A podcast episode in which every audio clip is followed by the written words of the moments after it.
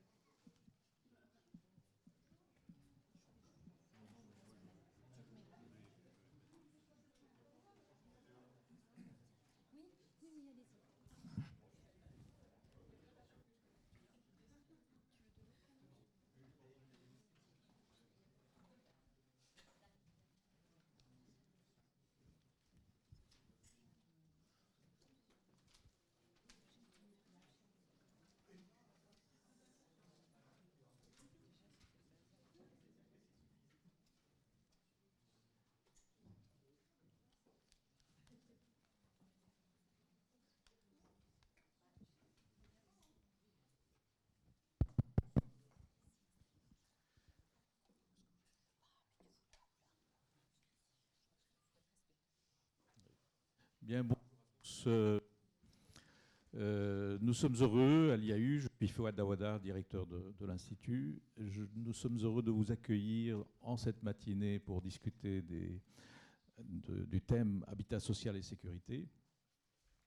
Euh, cette matinée euh, est à l'image de l'IAU que nous voulons être un lieu d'intelligence et de réflexion sur des sujets euh, souvent euh, insuffisamment exploité.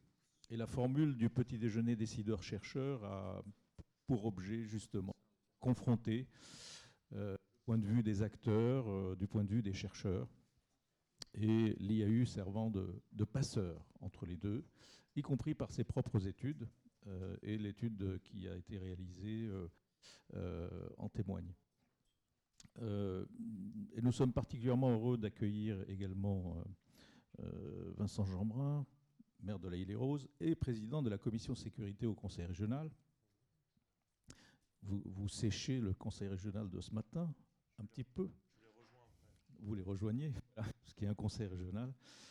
Euh, et donc, sans plus attendre, euh, c'est Brigitte Guigou donc, qui animera l'ensemble de cette matinée que je vous souhaite fructueuse. Merci beaucoup, euh, Fouad. Merci à tous. Sans tarder, je vais tout de suite passer la parole euh, à Vincent Jeanbrun. Merci beaucoup, merci Monsieur le Directeur, merci à tous pour cette invitation. Euh, c'est un vrai plaisir d'être parmi vous aujourd'hui, parce que que de beau monde, que de belles personnalités, que d'experts dans leur domaine, et c'est toujours très enrichissant pour un élu comme de pouvoir en, profiter, profiter de la richesse des débats qui ne va pas manquer au rendez-vous ce matin. Le micro peut-être peut manquer un peu au rendez-vous, mais sinon, bien.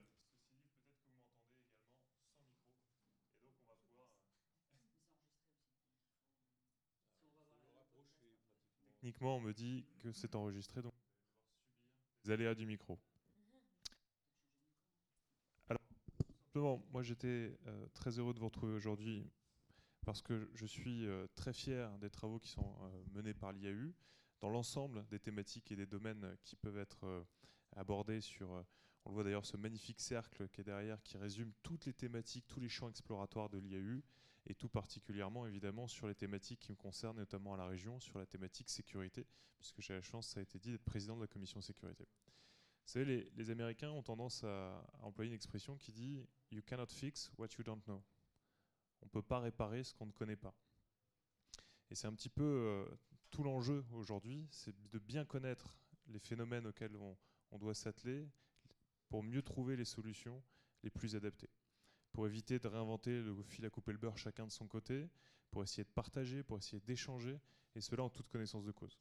Et de ce que je comprends, l'IAU, c'est clairement cette première mission, cette capacité à analyser, à comprendre, à compiler des informations, à pouvoir comparer, faire de la veille, et mener ensuite des débats, des échanges et créer des synergies, comme ce sera le cas ce matin.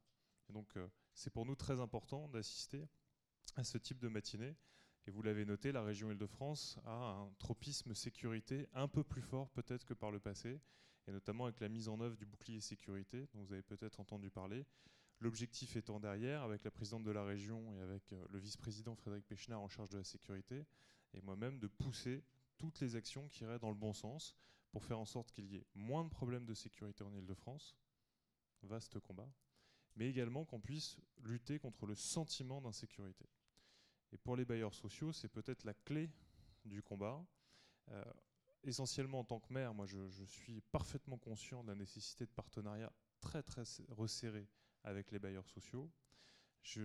dès les premières semaines de ma mandature en 2014, on s'est retrouvé avec un grand bailleur social, peut-être le plus grand de France, à devoir recruter des maîtres chiens 7 jours sur 7, 24 heures sur 24, simplement pour que les habitants aient accès à leur domicile. Il ne s'agissait pas de faire la police ou de chasser les délinquants ou les trafiquants de drogue, mais simplement rendre l'accès au domicile à certaines personnes.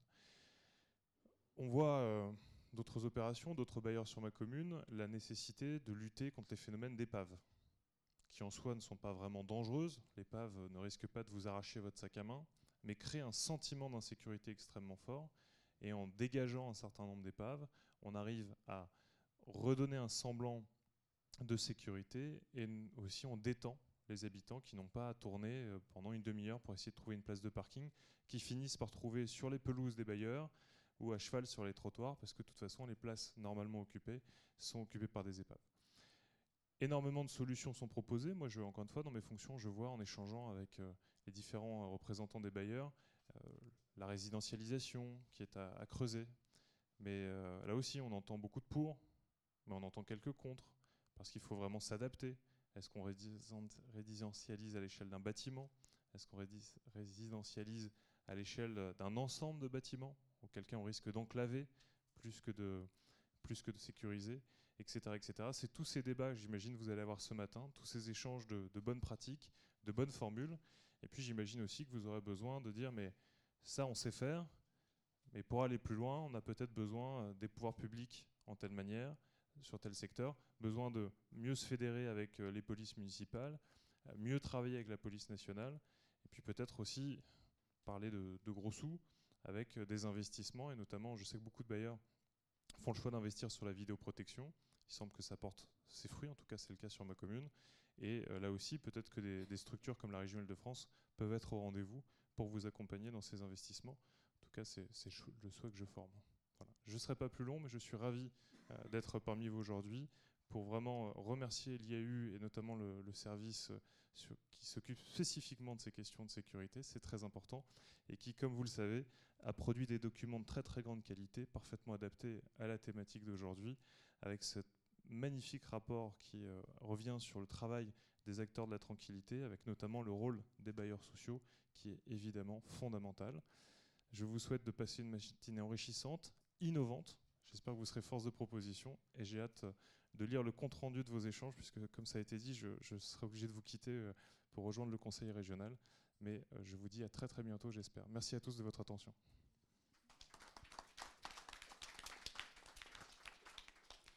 Merci beaucoup, Vincent Chambrun.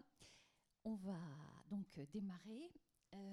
alors, Peut-être juste quelques mots pour vous expliquer euh, quels sont nos objectifs dans, cette, euh, euh, dans ce petit déjeuner qui va durer jusqu'à 10h30. Les, les, enjeux de sécurité dans les, dans les quartiers sont souvent traités de manière assez polémique, idéologique, voire instrumentalisée, parce qu'on est dans une actualité très chaude, à des fins qui ne sont pas forcément liées à l'amélioration de la tranquillité, pour les habitants et ceux qui travaillent dans les quartiers. Donc c'est un sujet euh, important, c'est un sujet chaud, c'est un sujet d'actualité, c'est un sujet difficile. Si euh, nous avons choisi de le traiter euh, ce matin, c'est bien sûr parce que, comme le disait M. Jeanbrun à l'IAU, nous avons une mission prévention et sécurité, que mes collègues Camille Gosselin et Virginie Malochet ont sorti récemment en avril une étude sur ce thème. Euh, c'est aussi parce qu'on s'est dit que dans le cadre de la formule des petits déjeuners décideurs-chercheurs, euh, on a un petit déjeuner par trimestre, euh, voilà, on, s'est dit qu'il y avait moyen, de façon intéressante, de réfléchir différemment sur ce sujet en ayant un apport spécifique de l'IAU. comment? D'abord, le maître mot, en quelque sorte, c'est de prendre du recul, d'objectiver, de contextualiser, d'essayer de mieux comprendre pour déboucher euh, sur un certain nombre de pistes d'action et interroger les pistes d'action. Alors, traditionnellement, petit déjeuner de décideurs-chercheurs, donc c'est le rôle du chercheur. Euh, de contextualiser, de problématiser, de donner du sens en s'appuyant d'abord sur une approche historique, parce que l'histoire aide à relativiser hein, et à remettre dans le contexte, en s'appuyant aussi sur un état de l'art de la recherche dans ce domaine. Euh, et euh, ça va être le rôle ce matin de notre chercheur Christian Moana, qui est chargé de recherche au CNRS, directeur du Centre d'études sociologiques sur le droit et les institutions pénales, le CESDIP, qui est un spécialiste alors, non pas des questions bailleur-sécurité, mais des questions de police, de coproduction de la sécurité dans les territoires et donc de partenariat, notamment, euh, donc qui pourra interroger euh, le rôle des bailleurs. Euh, ensuite, la deuxième manière de prendre de la distance et de prendre du recul, justement, pour mieux comprendre ce qui se passe, c'est d'avoir une entrée bailleur social. Pourquoi?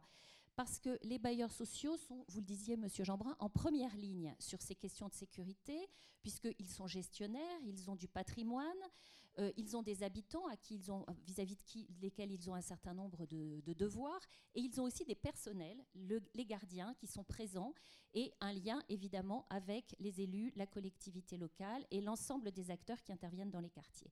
Donc notre approche ce matin, ce sera de poser ces questions en partant du vécu en partant des pratiques des habitants, mais aussi des professionnels et des bailleurs, finalement en s'ancrant dans la demande sociale. Et puis, euh, troisième manière de décaler le regard, c'est euh, euh, de s'interroger sur l'innovation. Finalement, l'idée, c'est que face à des situations de terrain socio-économique, d'aggravation des inégalités, de montée de toute une série de dangers aujourd'hui dans notre société qui prennent une tournure particulière dans ces quartiers, les acteurs, les bailleurs sociaux, mais aussi euh, la police, les collectivités locales, les services socio-éducatifs sont amenés à innover pour essayer de mieux faire face à ces situations. Et donc, c'est sous cet angle-là que l'on va réfléchir euh, ils sont amenés à innover dans leur conception même de la sécurité et de la sûreté, et euh, notamment, donc c'est pour ça que nous avons fait appel à notre, euh, ce que l'on appelle notre décideur, c'est-à-dire Sylvain Tisserand, en tout cas notre acteur professionnel ancré dans une réalité, dans une réalité de terrain, Sylvain Tisserand, qui est chargé de projet sûreté urbaine chez Immobilière 3F, Immobilière 3F étant un des gros bailleurs d'Île-de-France qui très tôt a créé un poste, euh, pardon, pas que d'Île-de-France, de France entière, mais notamment vous êtes très présent sur l'île de France, euh, qui a créé un poste sûreté. Donc euh, les bailleurs sociaux immobiliers 3F se sont trouvés confrontés à une interrogation sur comment finalement comment je me positionne en tant que bailleur par rapport à cette question. Vous avez réfléchi sur les mots qui sont importants, vous allez nous l'expliquer, vous parlez de sûreté notamment. Vous avez réfléchi sur la façon dont vous concevez cette question et dont vous concevez votre rôle en euh, mettant euh, effectivement en évidence le fait que euh, la sécurité et la sûreté doivent s'appuyer sur une palette de solutions. Et puis l'innovation, elle est aussi dans votre manière de travailler, puisque on va beaucoup parler ce matin de partenariat, on va en interroger les apports et les limites, et donc de partenariat avec les autres acteurs. Euh, voilà, donc c'est euh, rapidement brosser l'ensemble des thématiques dont nous allons parler. On voit bien que sur ce sujet, on a à la fois des enjeux théoriques, d'où la recherche, et des enjeux très pratiques et opérationnels, et c'est intéressant de confronter les deux positions. Alors, on va d'abord, euh, je vais d'abord donner la parole à mes, à mes collègues, à Camille Gosselin et Virginie Malochet donc, euh, qui euh, travaillent à la mission prévention sécurité, qui vont nous faire un cadrage en s'appuyant sur leur étude euh, de ces enjeux de, sécurité dans les quartiers franciliens.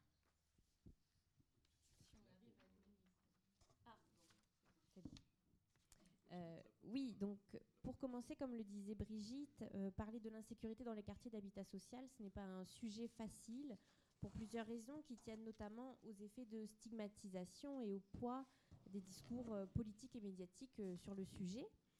Euh, ce n'est pas non plus chose simple parce que concrètement, cette question de l'insécurité dans les quartiers d'habitat social recouvre des phénomènes de différentes natures et de différentes ampleurs. Elle renvoie à des faits de délinquance, qu'il s'agisse d'atteintes aux biens, comme les dégradations, les vols, d'atteintes aux personnes, telles que les agressions, ou encore d'activités commerciales illicites, telles que les, les trafics de drogue euh, en particulier. mais elle fait écho aussi à l'ensemble des troubles liés à la tranquillité et aux nuisances liées au mode d'occupation des, d'occupation abusive des espaces collectifs, comme les regroupements en pied d'immeubles ou dans les parties communes, qui ne, sont pas, qui ne constituent pas nécessairement des troubles, des infractions pénales, mais qui peuvent fortement affecter l'ambiance résidentielle. Il va sans dire que tous les sites d'habitat social ne sont pas également touchés par ces phénomènes. Et euh, il serait abusif et inapproprié de parler euh, au, singulier de l'insécurité dans, ces quartiers, euh, parce que les situations locales sont disparates, parce qu'elles qu'elles se rapportent à des, à des, réalités sensibles, émouvantes et parfois difficiles à objectiver, y compris pour les acteurs locaux, qui ne partagent pas forcément la même vision, le même point de vue sur les problèmes selon leur profil et leur position. Cela dit, euh, prise globalement, cette question de l'insécurité dans les quartiers, euh, elle est récurrente dans le débat public. Et euh, ça depuis un petit moment maintenant. Elle interpelle directement les acteurs locaux et notamment les bailleurs sociaux qui sont en première ligne et, qui sont, et pour qui c'est devenu un vrai sujet, voire un enjeu du quotidien. Alors en effet, les bailleurs sociaux sont triplement incités à investir le champ de la tranquillité-sécurité.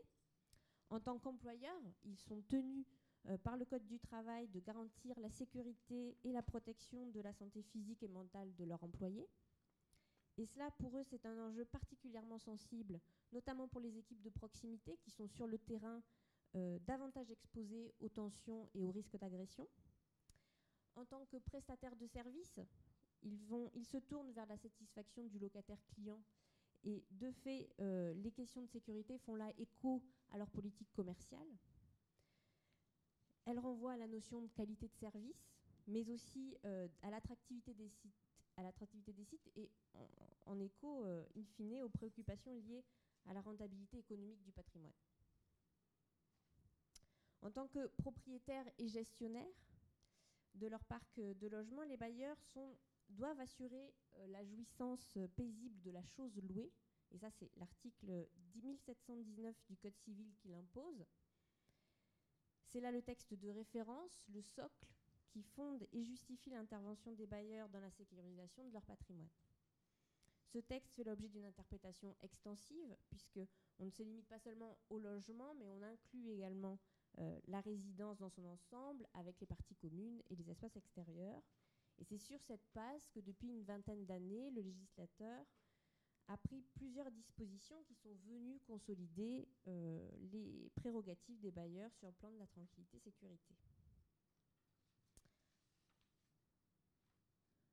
Alors, pour résumer euh, le cadre juridique, ici on n'en a que les grandes lignes, euh, les bailleurs sont tenus de prendre les mesures nécessaires pour faire cesser les troubles de voisinage et garantir la tranquillité résidentielle. Ils sont notamment soumis à des obligations de gardiennage et de surveillance. Et depuis 2010, ils ont la possibilité de se doter de services euh, de sécurité, enfin de services internes euh, liés aux missions de, sécurité et de surveillance. C'est le cas du GPIS et peut-être que durant les débats, on pourra évoquer euh, ce cas de figure. Ils ont aussi des obligations en matière de prévention situationnelle ou de prévention technique de la malveillance, hein, on peut l'appeler un peu comme on veut, notamment au niveau de l'éclairage, euh, du contrôle d'accès à l'entrée des immeubles, dans les parties communes, caves et parkings. Et pour finir, ils sont fortement incités à collaborer avec les forces de l'ordre. Ils peuvent leur transmettre leurs images de vidéosurveillance, délivrer des autorisations permanentes euh, de pénétrer dans les parties communes des immeubles et euh, leur demander en retour d'intervenir en cas d'occupation abusive. Alors voilà les grandes lignes de ce cadre juridique. On pourra revenir dessus, j'imagine, notamment avec Sylvain Tisserand. Sans même euh, évoquer les autres textes euh, juridiques qui les concernent de près ou de loin, s'agissant notamment des études de sécurité publique et des dispositifs partenariaux de prévention de la délinquance. Merci Camille. Oui, je vois Sylvain Tisserand.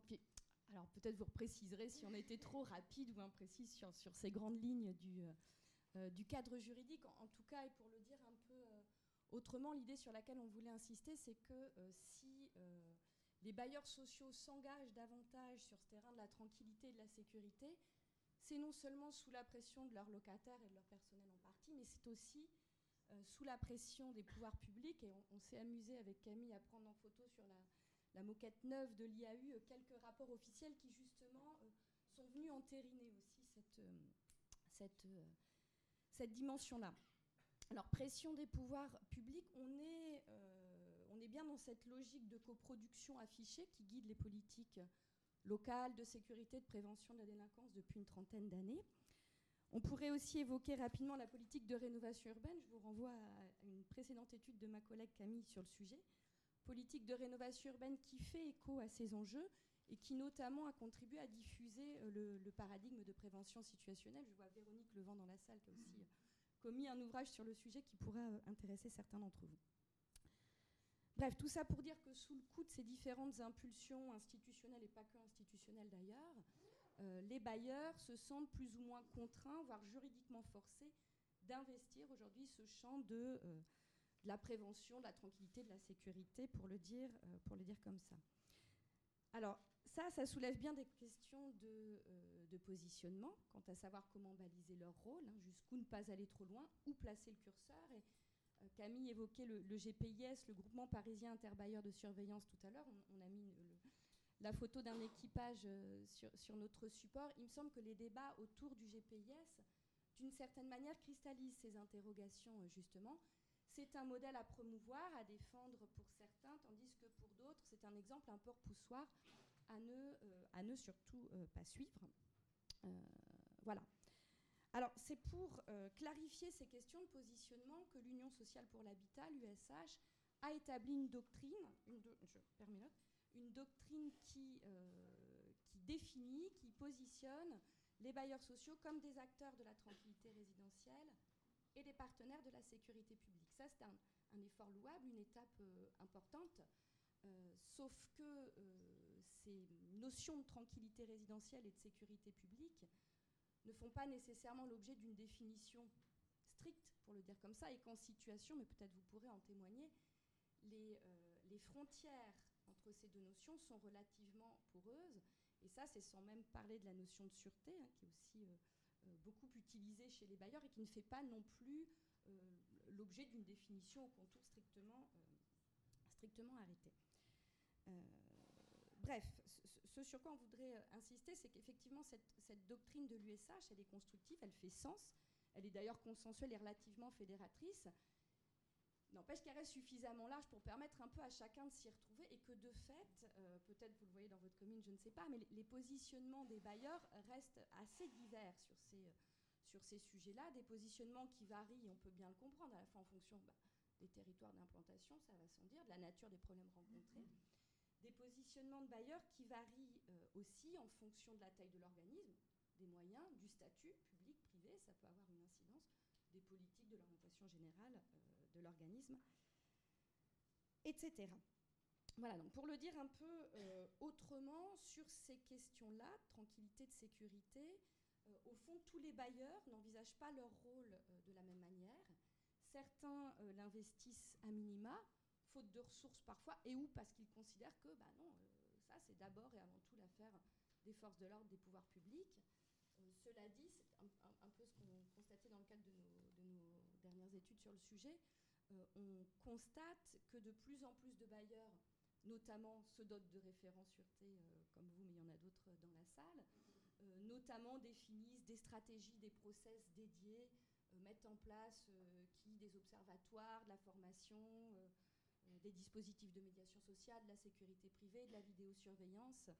Euh, ça a été dit tout à l'heure. Les répertoires d'action vraiment sont pluriels. Brigitte, tu le disais, je pense que euh, Sylvain, vous pourrez nous, rendre compte de cette, de cette large palette-là.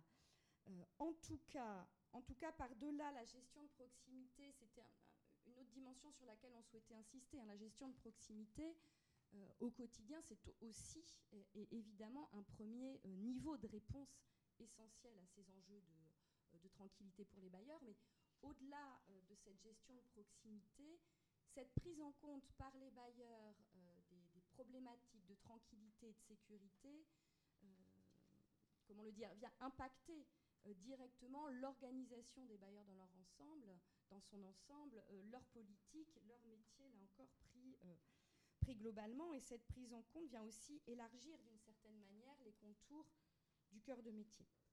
Alors pour l'essentiel, je suis un peu caricatural, Sylvain, vous amenderez si besoin, mais disons que pour l'essentiel, les politiques que les bailleurs sociaux développent en matière de tranquillité et de sûreté reposent, un, euh, sur la protection des personnels, hein, Camille l'évoquait tout à l'heure, euh, deux, sur la sécurisation du patrimoine, et trois, ça a aussi été dit, sur le partenariat, et le partenariat essentiellement avec la police et les villes, les collectivités locales.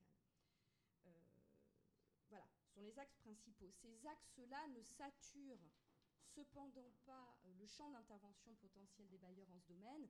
Se pose notamment la question, Brigitte, tu l'évoquais, euh, des liens avec les acteurs du champ socio-éducatif, dans une logique plutôt de prévention sociale de la délinquance.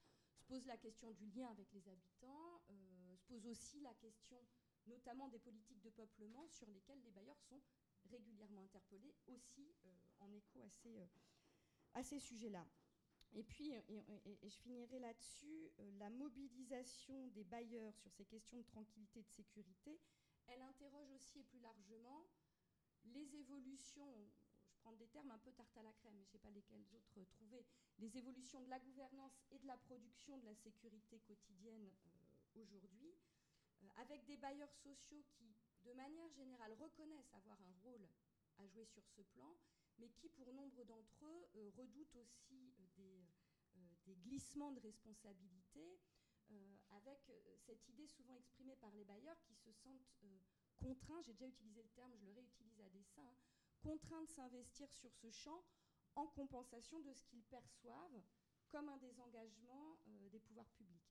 Et sur ce plan, il me semble qu'il y a un, parallèle assez patent, enfin que leur, discours rappelle en bien des points celui des maires, euh, des maires qui euh, justifient justement le développement de leur police municipale, leur dispositif de vidéosurveillance, etc., euh, pour, disent-ils, peut-être pas pallier les carences, mais en tout cas parce que les moyens des forces de l'ordre de l'État leur paraissent insuffisants ou, inadaptés, je vais y arriver.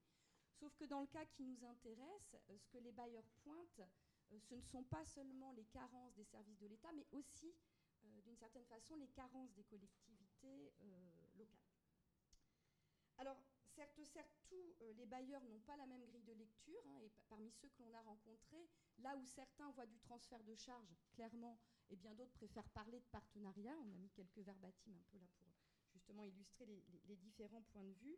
Voilà, donc complémentarité ou substitution, bah, effectivement, c'est aussi beaucoup une question de point de vue, mais en tout cas, et je finirai là-dessus, euh, l'enjeu, c'est bien celui de l'articulation des actions de chacun dans les quartiers d'habitat euh, social.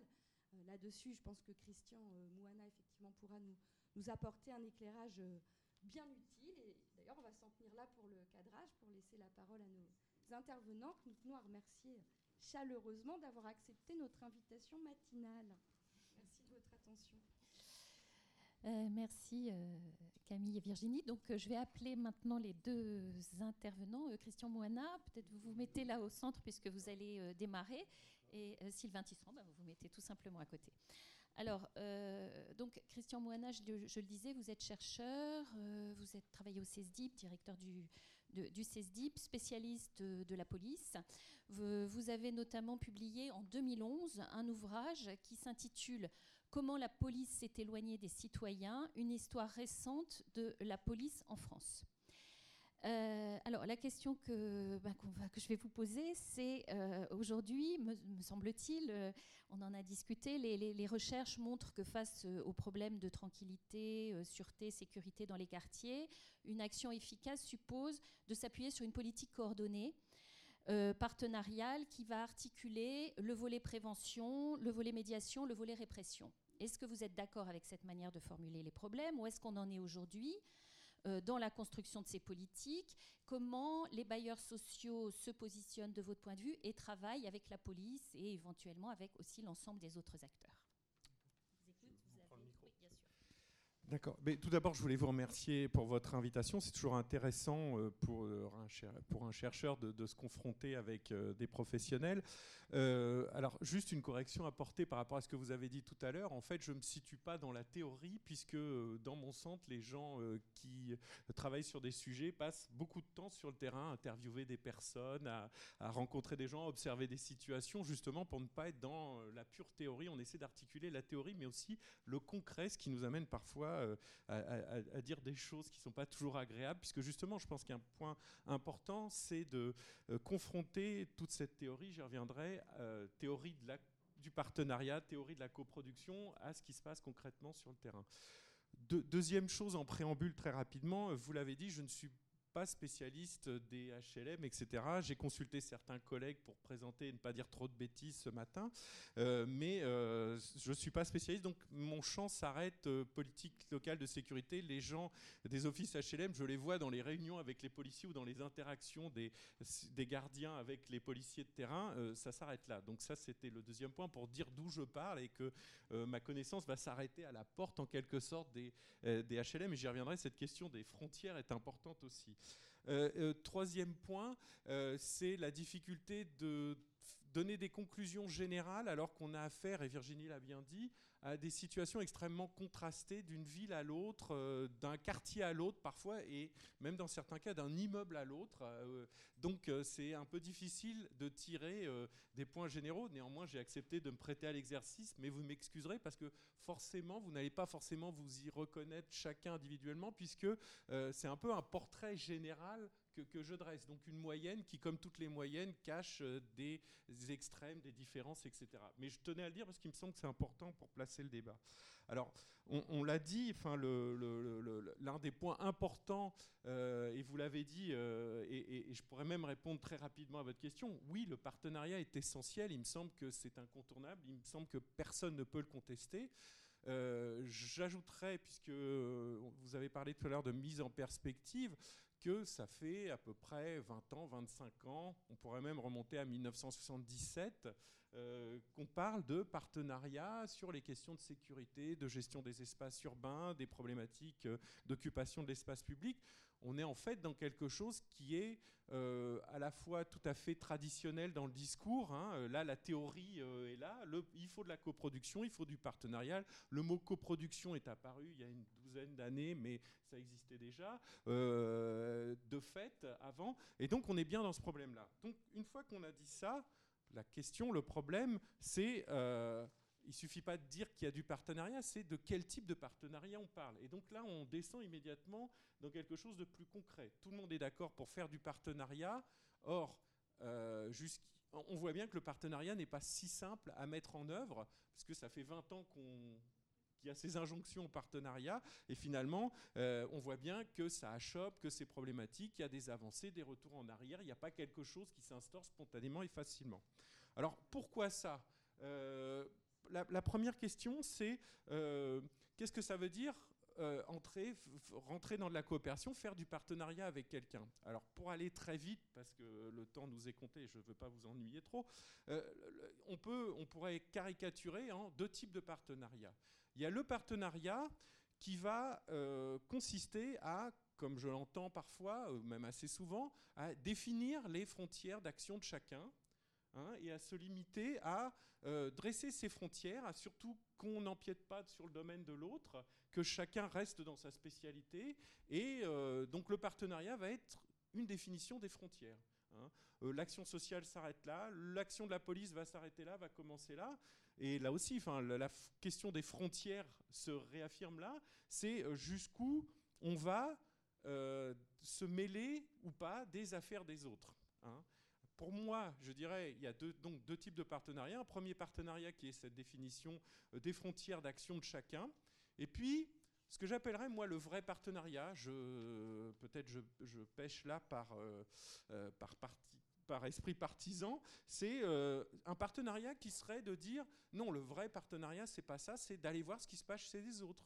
C'est euh, le bailleur social qui va voir les policiers, qui dit votre action, euh, quand je regarde ses effets, ça me pose un certain nombre de problèmes. Je ne suis pas sûr que les services de police fonctionnent bien. C'est à l'inverse des policiers, comme on le voit dans certains pays, comme on l'a vu en, France à, à, certaines époques, ou comme on le voit dans certains secteurs encore actuellement, le policier qui dit mais moi j'ai des problèmes euh, quand je travaille, j'ai tel et tel problème parce que vous, bailleur social, vous n'avez pas rempli telle et telle obligation donc c'est être capable, et on voit bien que c'est difficile, c'est être capable d'accepter la critique de l'autre sur mon travail. Pour dire les choses de manière très abrupte, hein, je vous ai dit, je ne vais pas faire de la théorie, mais c'est cette question-là qui est difficile. Est-ce qu'on est prêt à accepter? Est-ce que une collectivité locale est prête à accepter les critiques euh, des policiers ou des associations ou d'autres qui disent ben voilà c'est pas bien fait les poubelles sont pas ramassées l'éclairage marche pas on s'occupe pas de nous il n'y a pas de, de décoration à Noël dans notre quartier comme j'entendais enfin des choses comme ça ce type d'interpellation ou pas est-ce que un bailleur HLM est prêt à entendre des policiers qui disent on en a assez d'être appelé dans tel immeuble parce que il y a des problèmes de bruit que vous n'avez toujours pas résolus hein. bien entendu je donne des exemples courts mais si on est dans on voit bien comment, si on est dans les frontières, si on est dans la définition des frontières, donc la première définition du partenariat, il y a des tas de problèmes qu'on ne pourra pas résoudre. Parce que le problème va se déplacer vers jusqu'où j'interviens et jusqu'où je passe, je reprends l'expression de la patate chaude, jusqu'où je passe la patate chaude à l'autre. Si on n'est pas dans ce vrai partenariat, pour moi, on est dans le jeu de la patate chaude qui est il y a des problèmes à qui on va le refiler. C'est clair, c'est abrupt, mais il me semble que cette réalité, il faut la voir comme ça. Alors, ça, c'est le premier point. Et quand on n'est pas dans le vrai partenariat, le glissement se fait très vite vers ce que j'appelle l'injonction sécuritaire.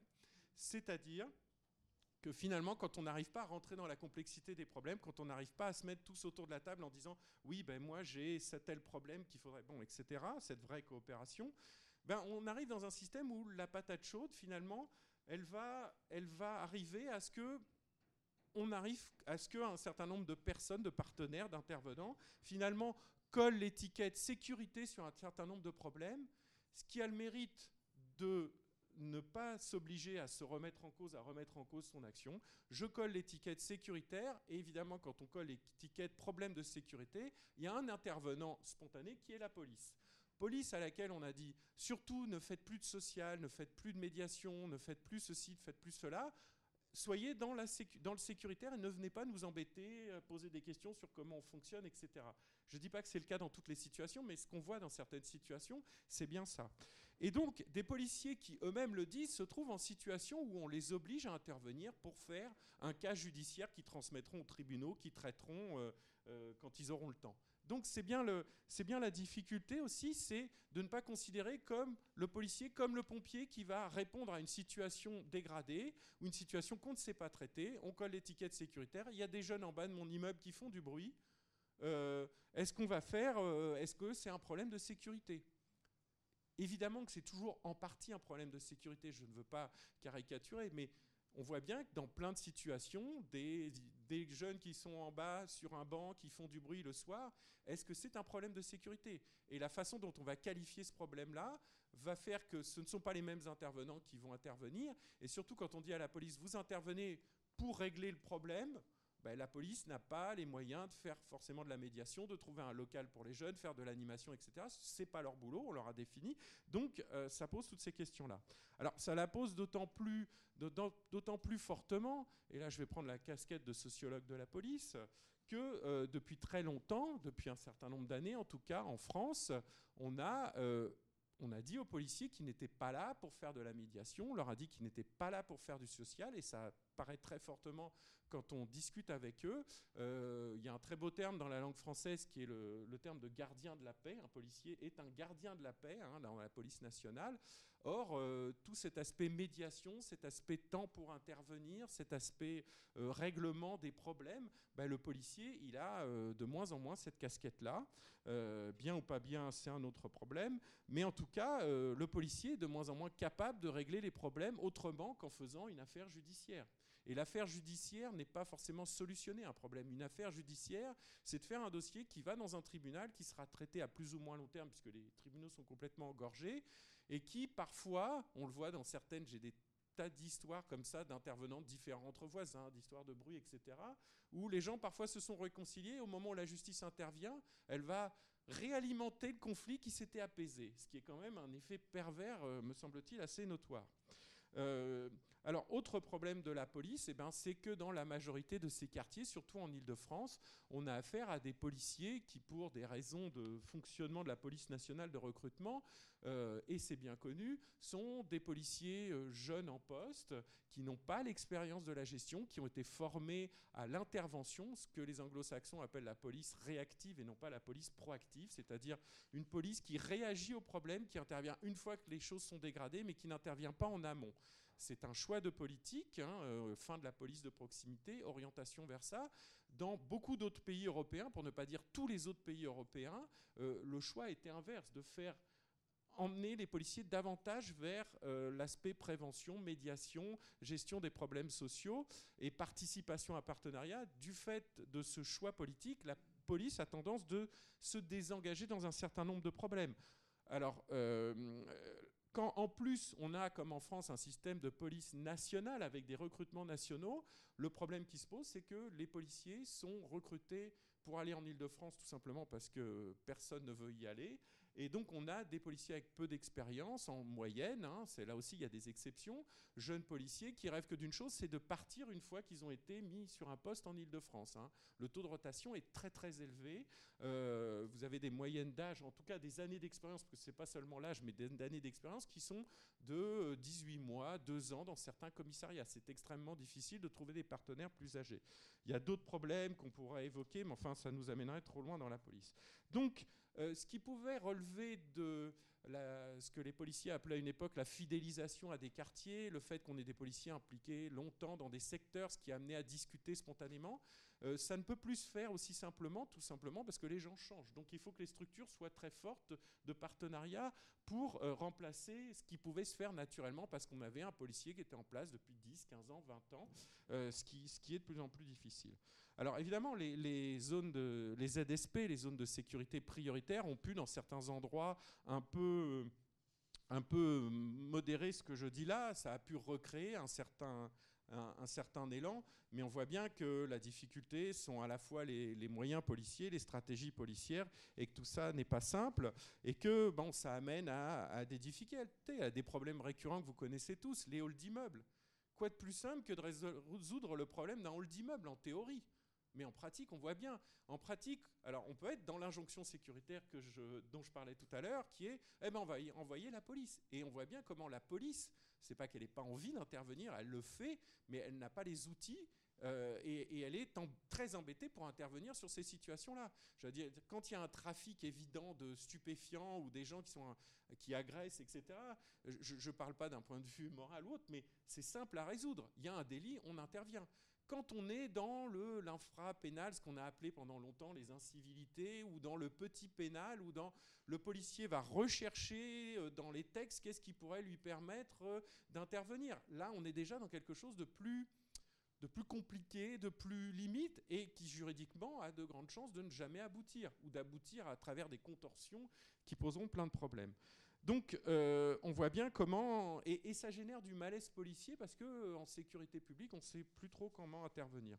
Alors, peut-être rapidement euh, sur, les partenariats locaux de sécurité, on voit bien comment il y a un, glissement de plus en plus. Là aussi, c'est un portrait moyen, ce n'est pas toutes les situations, mais d'une prévention dite sociale vers de plus en plus une prévention situationnelle hein, qui s'impose comme le modèle avec avec euh, bon, des situations paradoxales là-dessus, puisque euh, tous les projets de, on voit bien qu'il y a une obligation dans tous les projets de rénovation urbaine de, de, recourir à ces diagnostics de prévention situationnelle. Euh, les collègues que j'ai consultés m'ont expliqué que tous les projets de rénovation urbaine importants avaient en fait été bouclés avant que soient mis en œuvre les, textes sur cette loi. Les policiers ont été associés en général très tard. Et puis, je dirais, en moyenne, les policiers, c'est pas leur faire insulte, mais ne savent pas forcément faire, parce que euh, d'articuler euh, urbanisme, gestion et sécurité n'est pas, euh, pas un métier que spontanément on peut découvrir. On n'est pas formé à ça à l'école des commissaires de police, on n'est pas formé à ça dans, dans, dans aucune des écoles de police. Et très souvent, ben, on arrive à, une, à, finalement quelque chose qui est pas ni négatif ni positif, mais une réflexion qui est finalement assez limitée. Ben, on l'a dit, qui se limite à des caméras euh, de des caméras de vidéosurveillance, euh, la suppression des coursives, un certain nombre de choses, voire euh, à, des policiers qui disent mais ce qui serait bien, c'est qu'on n'ait plus d'espace vert. Euh, parce que ça nous permet de voir euh, très loin toutes ces, à, tous ces axes traversants euh, qui ont permis d'éliminer les quartiers, enfin qui, qui, qui, qui, remettent en cause des quartiers piétonnisés, puisqu'on avait une tradition de piétonisation dans les années 70-80, et sur demande de la police, qui a décidé de ne plus faire de patrouille à pied. C'est là aussi où il y a des stratégies policières qui viennent intervenir, où on a donc, donc des patrouilles en voiture. Le modèle de la patrouille s'est réimposé en France, qui est quand même aussi une question. Et donc pour ça, il faut faire des axes où les policiers puissent tourner en voiture, pas descendre de, leur voiture parce qu'ils euh, s'estiment, et ils ont parfois raison, en insécurité. Euh, la question de la ce, que, ce qui est appelé la résidentialisation euh, pose aussi plein de questions, puisque là, on réapparaissent, mais cette fois-ci physiquement, la question des frontières. La résidentialisation, ça peut être du partenariat, mais ça peut être aussi de dire, tiens, ben voilà, là, le domaine public s'arrête là, et donc le domaine de la police nationale s'arrête là, et donc celui des bailleurs sociaux ben, est de l'autre côté de la barrière. Avec, bon, des, des, histoires, euh, euh, la police voit l'espace public réduit, donc ça l'incite encore plus à ce désengagement par rapport à un certain nombre de problématiques. Euh, parfois, ça amène à des situations où les policiers n'ont pas les clés, n'arrivent pas à rentrer. Euh, et on voit bien comment cette question des frontières, qui était tout à l'heure plutôt une frontière de domaine quand j'en parlais, devient là une question réellement de frontières physiques. Avec euh, bah, la question de, tous ces espaces résidentialisés vides où les policiers ne peuvent pas intervenir, où parfois ces espaces sont des espaces complètement vides et du coup génèrent de l'insécurité puisqu'on sait que la non la présence, l'un des premiers problèmes euh, par rapport au sentiment d'insécurité, c'est le vide. Quand on est tout seul dans un espace, surtout urbain, on a plus peur que dans un espace où il y a du monde. Hein. Ça, c'est bon.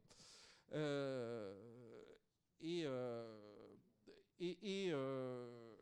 pour finir, évidemment qu'il va y avoir une coopération, mais une coopération qui peut se faire sur des choses à la fois très concrète et plus micro qui finalement qu'on peut estimer à la fois très importante mais un peu limitée.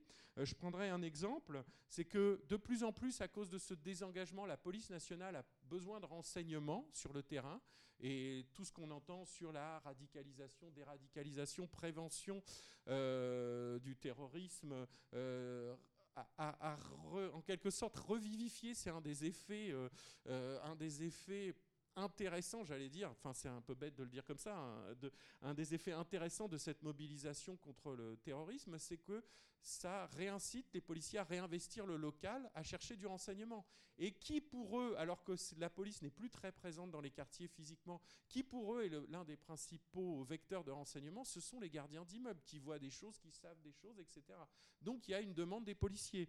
Et à l'inverse, on voit bien comment les, offices HLM ont besoin, ou les sociétés HLM, pardon, ont besoin des policiers quand un des gardiens est agressé quand il y a des problèmes. Et ils ont besoin en quelque sorte de, coupe-fil hein, pour ne pas être soumis au rythme classique des plaintes, faites la queue longtemps, etc.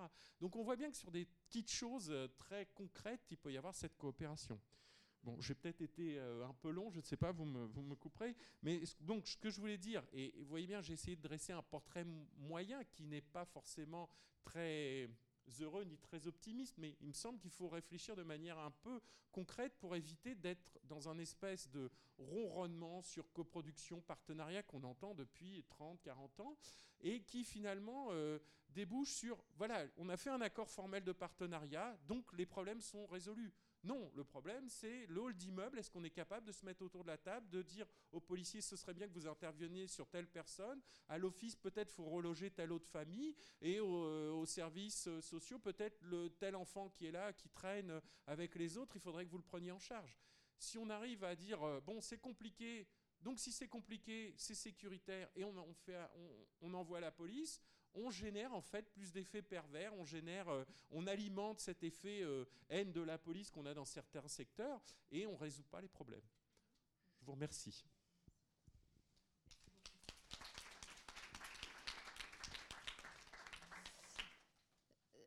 D'abord, je vous prie de nous excuser pour ces bruits de travaux très gênants. On est en train de faire des travaux dans le bâtiment. J'ai transmis le message en demandant à ce qu'il n'y ait pas de bruit ce matin. Mais vous voyez, il n'y a pas que euh, les bailleurs sociaux et, qui ont des problèmes de coopération à l'intérieur des organisations. Euh, donc, j'espère que là, euh, ça va s'atténuer. Euh, alors, on va donner maintenant la parole à, Sylvain Tisserand, chargé de projet sûreté urbaine chez Immobilière 3F. Donc, euh, Sylvain, ben, finalement, vous êtes le chef d'orchestre. Euh, à la fois dans Immobilière 3F et dans le partenariat avec l'extérieur par rapport à ces questions, problèmes de tranquillité publique, euh, de sécurité, de, à la fois d'infrapénal et de pénal, hein, pour reprendre votre, votre distinction qui est parlante. Euh, donc la question est simple, comment, euh, bon, comment, comment ça s'est passé, cette, cette, création de poste D'abord au départ, hein, il y a eu une création de poste, vous êtes positionné où dans l'organisation Comment vous travaillez avec les différents services, les différentes directions d'I3F euh, quel, est votre plan d'action, quelle est votre feuille de route et comment vous travaillez aussi avec les partenaires, évidemment d'abord avec la police dans les sites franciliens et euh, compte tenu aussi de la diversité des sites euh, franciliens. Merci à vous. Bah, écoutez, bonjour à toutes et à tous. Immobilière 3F s'est doté d'une compétence, on va dire, sûreté, un peu avant les années 2000. 98-99 euh, à l'époque, euh, incarné par, euh, par un, ancien, un ancien policier des renseignements généraux pendant près de 15 ans. je lui ai succédé il y a 5 ans. c'est très intéressant de voir qu'effectivement, le bailleur gère un périmètre extrêmement large quand on parle effectivement de questions de tranquillité ou de sûreté. D'une part parce qu'effectivement, il recouvre à la fois le champ des atteintes à l'encontre de son patrimoine, mais aussi du champ des atteintes à l'encontre des personnes, qu'il s'agisse de ses personnels, qu'il s'agisse des prestataires, et de manière incidente, obligatoirement, des atteintes à l'encontre de ses locataires. Euh, ça l'oblige aussi, je dirais, à, traiter des, des niveaux d'intervention extrêmement différents. Euh, vous l'avez dit, alors je déteste la, terminologie d'incivilité, je vais parler plutôt d'incivisme, euh, parce que l'incivilité ne recouvre rien en termes de réalité. Euh, l'incivisme, effectivement, je dirais le, défaut d'usage que l'on connaît dans notre métier par le biais de l'acte de gestion. on va de cette, ce dysfonctionnement, je dirais, d'usage jusqu'à l'extrémité qui va être effectivement l'économie souterraine, les trafics qui ne sont pas, je de notre ressort en termes de traitement, mais dont nous avons à traiter des conséquences sur notre patrimoine, sur nos personnels, sur nos locataires. C'est important de prendre conscience que nous ne traitons pas les causalités, nous traitons les conséquences. Euh, c'est ce qui fait aussi, je dirais, la frontière euh, des compétences des différents acteurs.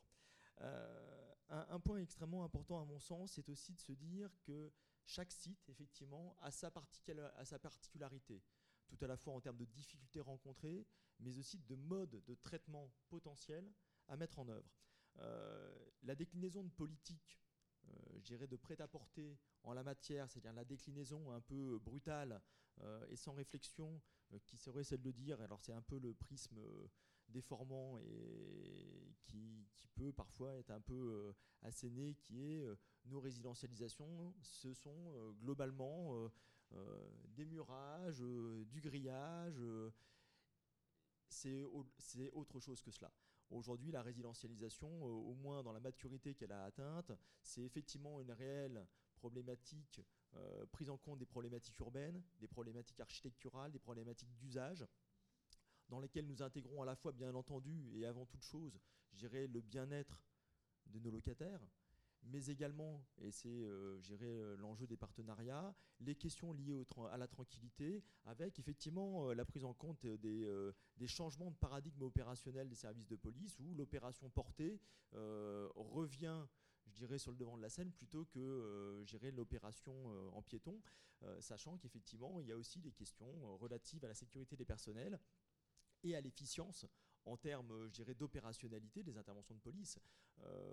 on aura peut-être l'occasion d'en parler, mais quand vous faites 700 mètres sous les cailloux pour aller traiter une infraction, c'est obligatoirement beaucoup plus compliqué que lorsque vous pouvez poser le véhicule à 15 mètres et qu'effectivement vos personnels peuvent aller assez directement appréhender les individus. Euh, pour avoir vécu euh, les cailloux, je peux vous confirmer qu'effectivement ça change un peu la donne. Euh, donc effectivement, il s'agit effectivement bien d'adapter systématiquement à chaque situation et à chaque contexte spécifique l'intervention du bailleur. Alors l'intervention du bailleur, vous l'avez, évoqué, hein, on est dans le même triptyque. Prévention, dissuasion. Alors répression, j'aime pas ce terme, mais on va dire plutôt coercition. Euh, la prévention, effectivement, euh, c'est euh, un très vaste champ d'intervention chez nous. un premier vaste champ d'intervention qui concerne nos personnels. C'est toute la formation dédiée à nos personnels pour la garantir ou essayer de la garantir dans sa sécurité au travail. Donc la formation de nos personnels de proximité, la formation de notre personnel encadrement, parce que de plus en plus, on forme les personnels d'encadrement en la matière pour qu'il y ait effectivement une notion de management de la sûreté, ce qui est un sujet euh, que l'on que l'on prend à bras le corps aujourd'hui et qui, à mon sens, a vraiment beaucoup d'avenir. Euh, parce qu'effectivement, on a souvent cantonné la question de la tranquillité à la question de la proximité. Ce n'est pas une question uniquement de proximité. Ça tient à une question effectivement de transversalité. Et la transversalité se fait également et essentiellement par le management de la sûreté et donc sur les compétences de chacun des acteurs dans l'organisation et s'appuyer sur ces différentes compétences pour avoir une politique et une structuration, une ossature de tranquillité résidentielle qui soit cohérente. C'est comme dans le partenariat. Chacun ses compétences et il faut s'adosser à ces compétences pour être pertinent. Euh, c'est en termes de prévention, ce sont toutes les actions, euh, de DSU que nous, nous, mettons en œuvre pour effectivement retisser du lien avec les habitants, euh, pour faire en sorte effectivement que la vie sur le quartier soit une vie apaisée, sereine et agréable pour les locataires. C'est aussi, euh, je dirais, euh, le traitement de ce qui appartient complètement aux bailleurs, c'est la question des troubles de voisinage.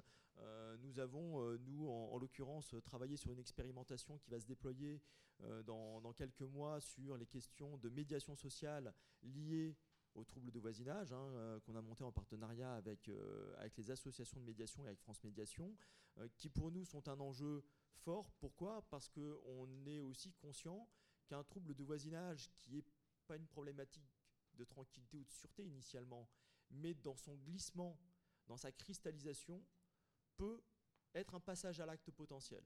Et ce passage à l'acte potentiel, indéniablement, le premier à le subir généralement, c'est notre personnel de proximité.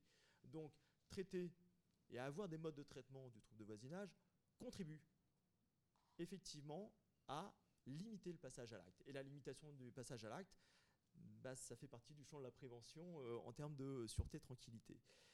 Alors, le champ préventif est extrêmement large, on ne pourra pas tout aborder, mais euh, les questions de médiation, que ce soit les équipes de médiation interne, que ce soit les équipes de médiation que l'on peut mettre en œuvre, je dirais, de manière autonome, chaque bailleur chez lui, mais également en interbailleur sur des territoires. Hein, des expérimentations sont en cours ou vont voir le jour dans quelques mois euh, sur des territoires du, Val-de-Marne, sur des groupements interbailleurs de médiation sociale en nocturne. Voilà, ce sont des expérimentations qui sont véritablement des expérimentations de prévention. On va aborder la question de la dissuasion. La dissuasion, ben, on, l'a un peu abordé, c'est la prévention situationnelle pour euh, une, une, grande partie. Ça, c'est quand même un peu notre cœur de métier. Nous sommes un métier au-delà de la gestion locative, un métier de technicien, de technicien du bâtiment, d'urbaniste, d'architecte. Et donc effectivement, euh, adapter nos espaces résidentiels, et non pas résidentialisés, mais nos espaces résidentiels à des usages adaptés, euh, ça fait partie de notre métier. Alors effectivement, on a, très longtemps considéré que la caméra, c'était l'alpha et l'oméga de la sécurité, et qu'avoir mis une caméra, ça réglait tous les problèmes. Euh, on oublie quand même une chose, et ça c'est très français, c'est qu'on considère que la technique est la solution. La technique n'est qu'un outil. Ça reste, et cela demeure l'humain et l'exploitation de l'outil qui en crée la pertinence. Or, euh, et c'est pour ça que je reviendrai sur euh, le petit slide de tout à l'heure sur l'exploitation des images de vidéosurveillance, les textes successifs euh, et leur rédaction, euh, et particulièrement euh, l'article 23 de la loi du 14 mars 2011, autorise dans des conditions extrêmement spécifiques un transfert non permanent et non continu des images de vidéoprotection soit à des collectivités, soit aux forces de l'ordre, dans un cadre juridique extrêmement strict. basiquement, il n'existe pas de possibilité pour un bailleur de transmettre en continu, en temps réel, des images ce n'est pas autorisé par la loi. Il faut qu'on ait quelqu'un qui ouvre le tuyau, ferme le tuyau au moment de l'intervention, à la fin de l'intervention. Alors effectivement, euh, on essaye parfois de trouver des solutions intelligentes. Euh, là aussi, une, expérimentation qui est en cours et qui évolue aujourd'hui sur le territoire d'Evry-Courcouronne en groupement interbailleur, où nous travaillons sur les modalités de mise en place d'un PC bailleur intermédiaire qui nous permettent de répondre effectivement à l'épure juridique, qui est que nous avons un opérateur, nous aurons un opérateur qui traitera de l'image qui est la nôtre et qui, lorsque euh, il euh, constatera, analysera un certain nombre de situations qui sont euh, stipulées de manière extrêmement exhaustive dans la convention qui nous lie avec les collectivités locales, fera le transfert pour l'intervention des forces de l'ordre et, et, arrêtera ce transfert à l'issue de l'intervention. Ça, c'est les purs juridiques et, nous souhaitons, pour notre part, nous y tenir. Donc la vidéo, euh, vaste sujet hein, qu'on aura l'occasion de largement de, traiter le cas échéant. On parle aussi des dispositifs de sécurité privée. Alors sous différents aspects, hein, il n'y a pas de dogmatisme en la matière à mon sens. La sécurité privée reste bien du domaine du bailleur et la sécurité privée n'a pas de capacité extraordinaire. Ce qui signifie qu'elle n'a pas de prérogatives similaires aux régaliens. Donc il ne peut pas y avoir de substitution d'intervention entre la sécurité privée et la sécurité publique. L'agent de sécurité n'a pas d'autre prérogative que celle du citoyen lambda. C'est surprenant, mais je le rappelle à chaque fois euh, quand on a les échanges sur le sujet, il est soumis au même cadre que euh, moi, citoyen, constatant euh, un flagrant délit, je suis en droit d'en appréhender l'auteur. Et que je sois boulanger, artisan, homme, femme, enfant l'agent de sécurité a exactement les mêmes prérogatives. Donc très clairement, il ne peut pas se substituer effectivement aux forces de l'ordre, les forces de l'ordre ayant quand même des compétences extraordinaires liées à leur statut. Donc la sécurité privée vient effectivement dans un certain nombre de contextes, comme l'évoquait euh, euh, le maire de l'île Rose, avec lequel nous avons effectivement travaillé quasiment à son arrivée il y a deux ans, pour réintroduire de la capacité de gestion de la part du bailleur de sécurité ne va pas résoudre la question du trafic de stupéfiants, mais qui ne nous incombe pas. C'est là où je faisais le distinguo tout à l'heure entre le traitement de la conséquence et le traitement de la cause. Nous traitons la conséquence qui impacte notre gestion, nous ne traitons pas la cause, ce n'est pas notre métier, ce n'est pas notre prérogative. Et nous avons, je dirais, l'aspect coercitif. Euh, l'aspect coercitif, pour nous, il est euh, univoque. C'est la résiliation du contrat de location, si est que nous ayons des éléments suffisamment probants en la matière pour pouvoir intenter une action au civil à l'encontre d'un locataire ou de de ses ayants droit dans le non-respect des clauses du contrat ou du règlement intérieur. Donc très clairement, quand même, je dirais, le champ d'action du bailleur est plutôt sur les deux premiers aspects, à 95% ou 98%, nous sommes dans la prévention et dans la dissuasion. Et la prévention et la dissuasion, effectivement, bah, ça conduit au partenariat. Parce que comme nous n'avons pas compétence en un certain nombre de matières, bah, il faut que nous soyons dans une complémentarité. C'est là où, à la question que vous posiez tout à l'heure, complémentarité ou substitution, nous sommes dans la complémentarité. Nous sommes dans la complémentarité, y compris dans des dispositifs comme le GPIS. Alors certes, le GPIS a été entériné, euh, euh, législativement en 2010 et existant quand même depuis 2004. Alors, j'y arrive. donc, Genèse, donc en 2004, création d'un groupement parisien interbailleur de surveillance, dont les administrateurs sont un certain nombre de bailleurs parisiens, euh, dont quelques éminents représentants ou représentantes dans cette salle. Euh, six bailleurs, sauf erreur de ma part, en 2004. Euh, aujourd'hui, un certain nombre de bailleurs qui se sont, qui se sont rajoutés, je dirais, aux, aux initiateurs de la démarche pour que des équipages euh, d'agents de sécurité privée puissent effectivement, par leur présence dans les espaces communs résidentiels du bailleur, assurer le bien vivre dans ces espaces. Ces agents n'ont pas de vocation coercitive.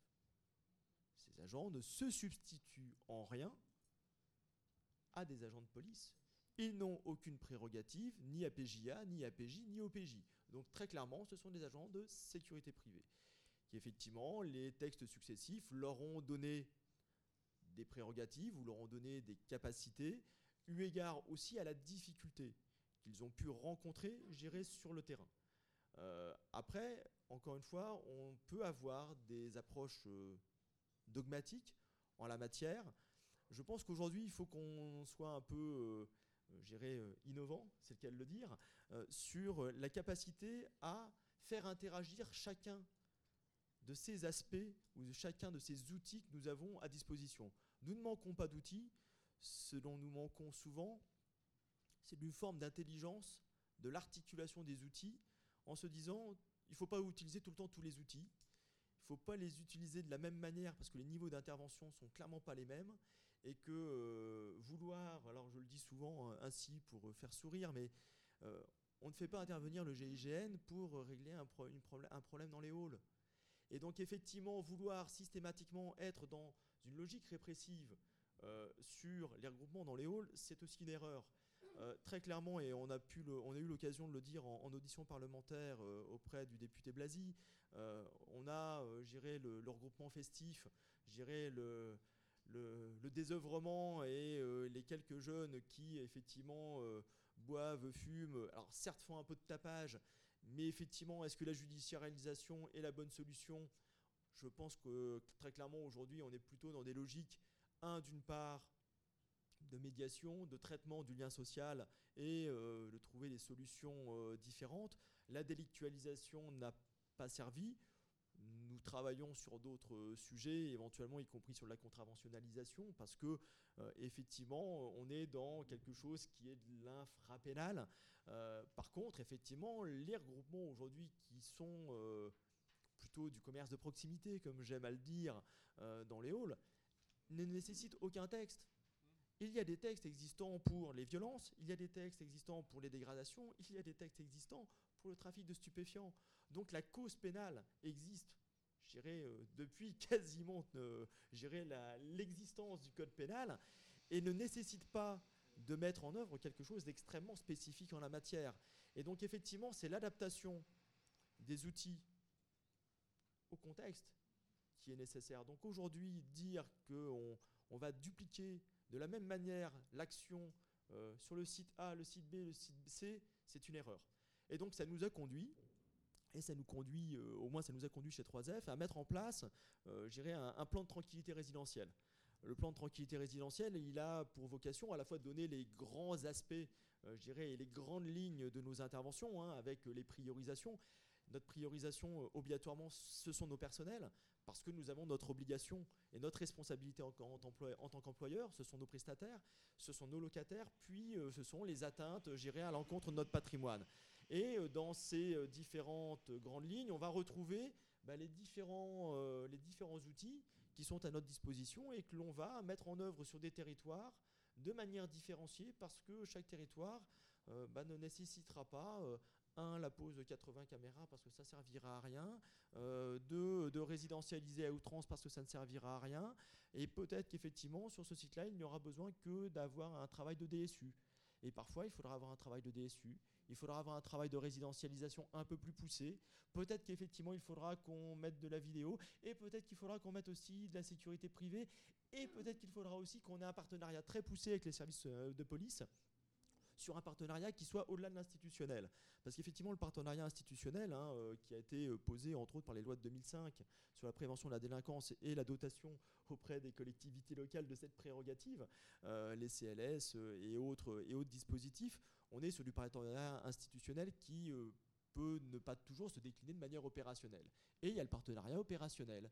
Et le partenariat opérationnel doit être aussi un peu décomplexé, c'est que quand euh, le bailleur a une problématique de gestion de son territoire, et uniquement dans sa compétence, c'est-à-dire que quand euh, nous avons des, zones ou des espaces privés euh, qui ont des usages qui sont des usages détournés, très clairement, ben, il n'est pas illégitime pour le bailleur de travailler avec les services de police de manière très opérationnelle afin de reprendre ces espaces. C'est un acte de gestion. On n'est pas là pour traiter, je dirais, de l'infraction pénale qui est en cours de commission dans, ces espaces. qu'il s'agisse de trafic de stupéfiants, de mécanique sauvage, voire de choses parfois plus graves, de trafic, de trafic d'armes entre autres. Ma logique, c'est de récupérer un espace qui nous appartient, qui aujourd'hui ne fonctionne pas tel que son affectation initiale euh, le prévoyait, je récupère l'affectation initiale de, mon local et pour cela, je travaille avec les services de police qui nous apportent leur concours, qui eux vont éventuellement, dans le cadre qui est leur, dans le cadre du flagrant délit, éventuellement faire de la judiciarisation, ça leur appartient. Moi, mon travail, c'est de récupérer cet espace et de faire en sorte que cet espace soit réaffecté au locataire tel qu'il était prévu initialement dans la construction. Je m'arrêterai peut-être là et euh, pour qu'on puisse réagir sur, sur ces différents éléments. Je vous remercie.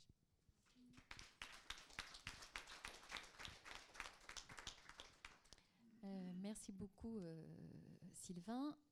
alors, on va, ben, on, va, on va en parler. Je vous donne les, les, quelques règles très simples du jeu. Euh, on va faire passer le micro, euh, vous vous présentez, vous vous posez une question, et puis on va échanger aussi bien avec euh, les collègues de l'IAU qu'avec les deux intervenants. Alors peut-être juste un petit mot pour dire qu'on a dans la salle un panel d'acteurs, un certain nombre de bailleurs sociaux, Paris Habitat, Emmaüs, I3F et d'autres. Euh, donc, euh, on a bien entendu qu'il y avait une diversité, euh, il y avait une, forme de généralisation de cette implication des bailleurs et en même temps d'une diversité des, manières de s'en emparer. Donc, je pense que c'est intéressant peut-être d'entendre les, bailleurs réagir par rapport à ce qui a, été dit. un certain nombre de collectivités locales sont aussi dans la salle, par exemple Champigny, Bagnolet, d'autres. Bon, voilà. Évidemment, les collectivités jouent un rôle majeur. Euh, pour traiter non seulement les conséquences, mais sans doute aussi les causes euh, de ces euh, questions de sécurité au travers de l'éducatif, du socio-éducatif, des travailleurs sociaux, tous ces professionnels du maillage, hein, en quelque sorte, bon, voilà, qui est un rôle essentiel, mais aussi dans l'interaction avec la police. Euh, et puis on a la police aussi qui est présente via la, préfecture de police, donc euh, on serait intéressé aussi pour, euh, vous entendre. Et l'AORIF est là, l'ANRU, des bureaux d'études, des architectes, maîtres, d'œuvre, et puis un certain nombre de chercheurs. voilà. Donc le débat est ouvert. Qu'est-ce qui se lance pour une remarque, une question?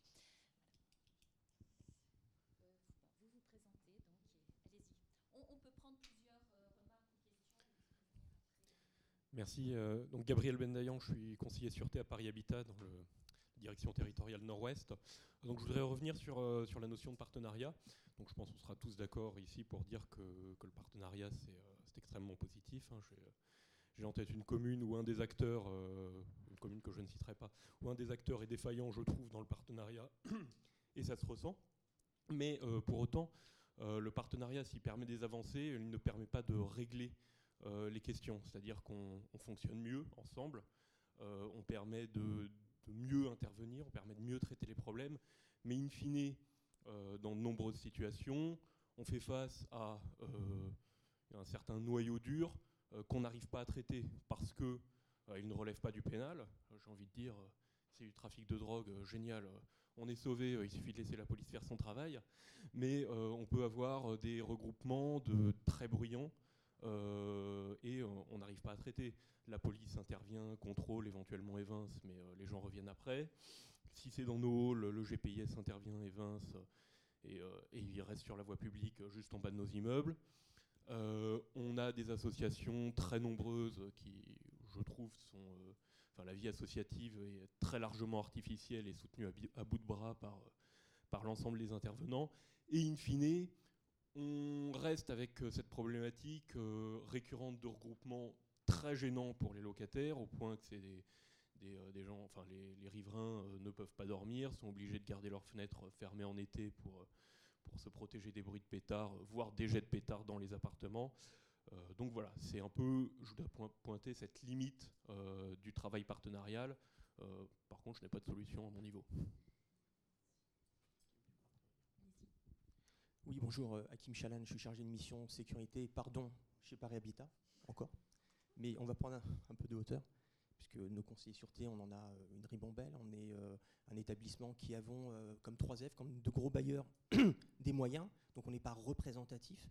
Mais je voulais interroger la gouvernance, et notamment M. Moana et mon collègue Sylvain, qui est référent comme moi au niveau de l'Union HLM, et puis remercier aussi Camille Gosselin et Virginie Malochet pour, pour leur étude, qui apporte une nouvelle pierre sur la réflexion des bailleurs sociaux. Parce que quoi qu'on en dise, et c'est un peu notre faute, euh, on est quand même euh, assez avancé en termes euh, de, gouvernance, d'ingénierie.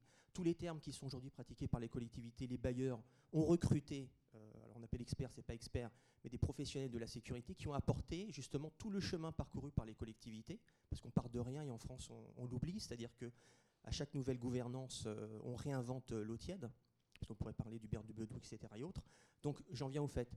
Monsieur Moina, effectivement, je suis assez d'accord avec vous, euh, il faut qu'on passe, et ça fait très longtemps, donc c'est un jeu de balancier, du partenariat qui est une injonction un partenariat qui est une alculturation. Donc quand on entend le discours de Sylvain Tisserand, c'est effectivement ça, mais ça vient de, son parcours. Et les bailleurs ont ce parcours-là qu'ils ont complètement intégré. Donc acculturation, partenariat, trois questions posées, parce que j'essaie de ramasser mon discours, parce que j'ai tendance à être trop long. Un, sur la médiation. L'Union HLM s'intéresse à ces questions par rapport euh, à tout le travail qui a été fait depuis 2009 par la DIV, qui est de dire aujourd'hui, il y a neuf référentiels métiers sur la médiation qui ont été posés sur les collectivités. Les bailleurs sont en train de réfléchir pour non pas critiquer, mais dire dans ces référentiels, il faut trouver la médiation qui corresponde aux besoins de l'habitat social. Pourquoi? Je vais paraphraser Sylvain, sur la technologie, on a quasiment tout dit. La technoprévention, j'en passais des meilleurs, les Belges sont champions dessus, on est arrivé. Donc c'est vrai qu'on pose des caméras, on fait de la résidentialisation. Ce qu'on oublie, c'est toute la partie préventive. Donc cette partie préventive, on a perdu la bataille au niveau de la police nationale parce qu'on a demandé aux policiers de désinvestir les territoires, sauf que 80% du travail de la police est du travail de prévention, d'investigation et de contact avec la population. Et s'il n'y a pas ça, il y a les émeutes qu'on a, qu'on a connues et qu'on connaîtra demain. Deux, euh, il y a la question de l'orientation et de l'ingénierie. Euh, donc la politique de tranquillité résidentielle qui est versée chez I3F, nous avons fait la même chose. Nous avons aujourd'hui un référentiel, sauf que la problématique aujourd'hui, c'est qu'on travaille de notre côté. Donc j'en terminerai là. Euh, il faut créer un espace qui peut être le FFSU, alors j'oublie à chaque fois, le Forum français de la sécurité urbaine, qui est un bel endroit qu'on essaye de marier avec l'Union sociale de l'habitat pour qu'on bénéficie de toute l'expérience des collectivités. Donc je reviendrai à ce que vous disiez, Monsieur Moana, euh, les collectivités, les maires et les bailleurs sociaux sont les plus à même, puisqu'il y a un désengagement de l'État. Et euh, il y a cette belle, euh, il y a ce beau mot de la décentralisation qu'on ne fait pas vivre sur nos territoires. Il n'y aura pas de solution dans chacun des territoires s'il n'y a pas une décentralisation et un investissement fort de la région et des territoires sur les politiques de sécurité avec les bailleurs. Qu'est-ce qui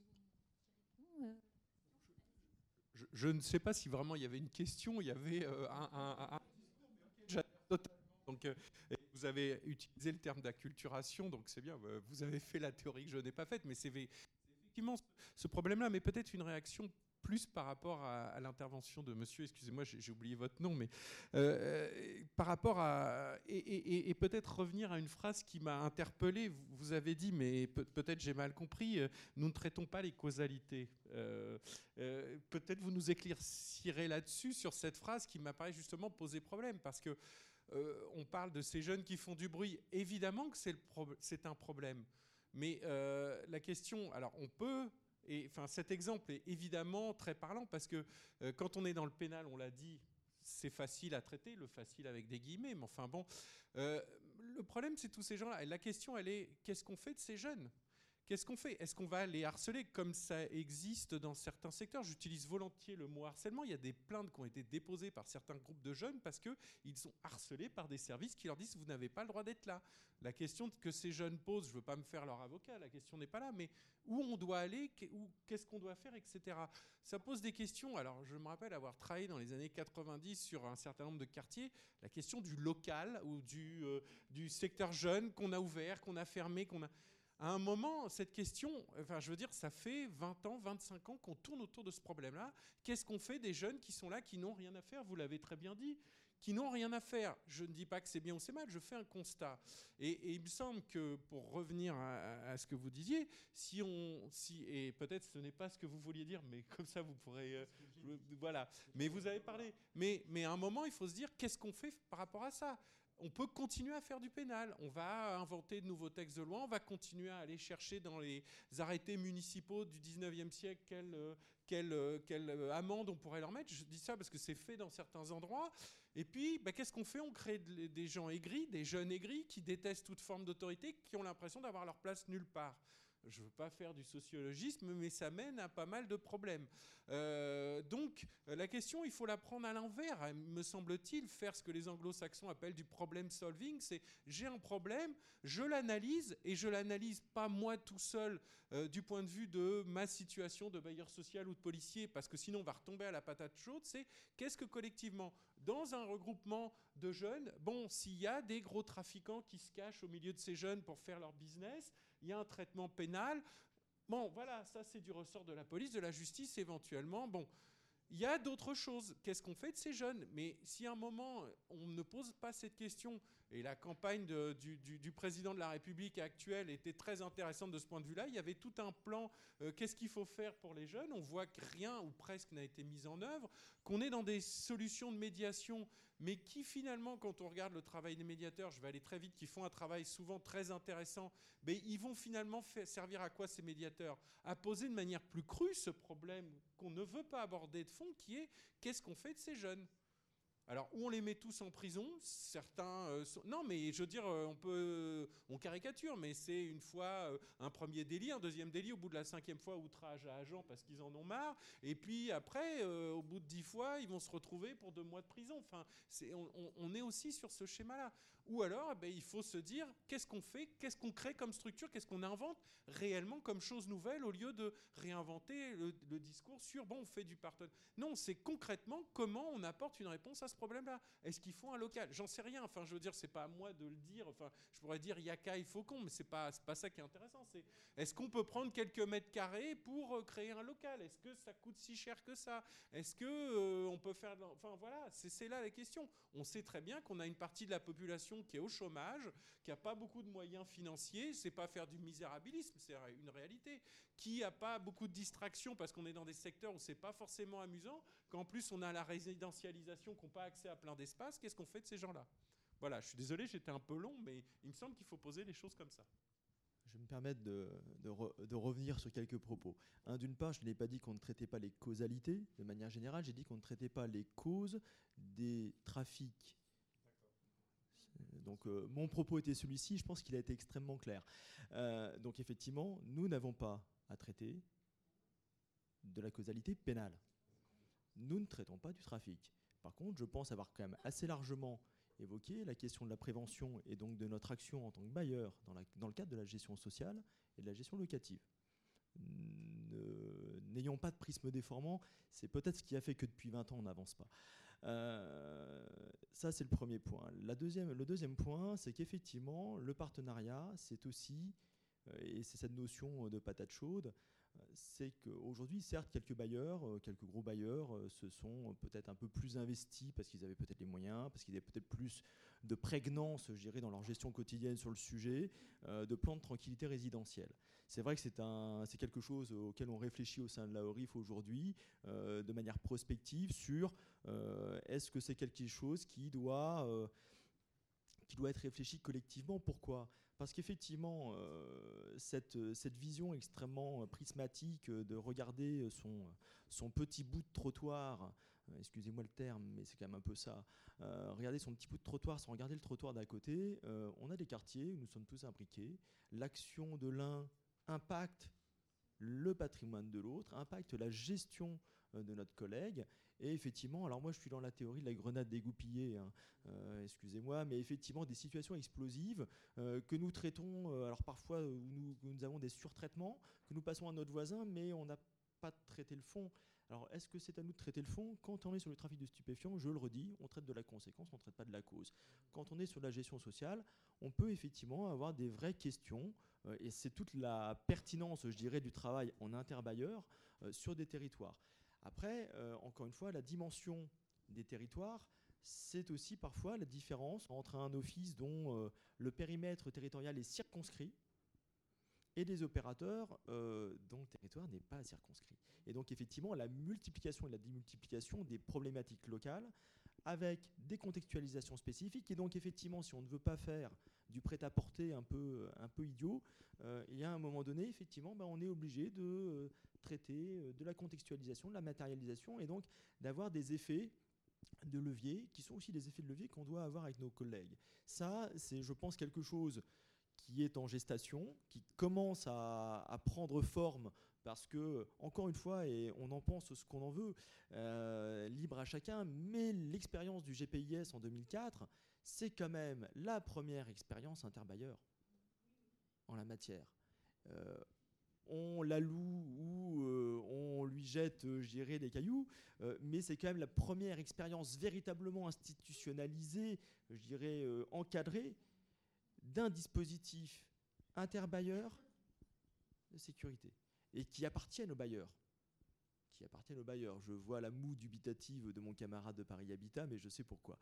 Euh, aujourd'hui, on a quand même un certain nombre d'expérimentations en cours ou à venir qui sont des dispositifs interbailleurs, en partenariat avec les collectivités locales, en partenariat avec, je dirais, le représentant de l'État ou les représentants de l'État, mais où les bailleurs sont effectivement euh, à la commande.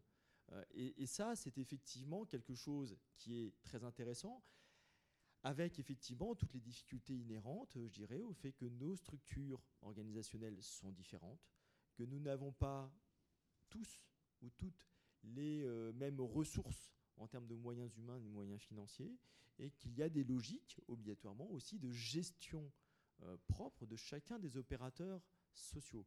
Et donc effectivement, c'est aussi un travail à un moment donné de trouver le tronc commun c'est peut-être euh, ça l'intérêt, je dirais, de partager un jour euh, sur les, sur les plans de tranquillité, c'est de trouver le tronc commun de l'ensemble des intervenants sur un territoire pour faire en sorte que l'on travaille dessus. Euh, et ça, je pense que c'est l'enjeu d'avenir. c'est l'enjeu d'avenir parce que ce sera là non plus du partenariat institutionnel, mais on rentrera dans l'opérationnalité.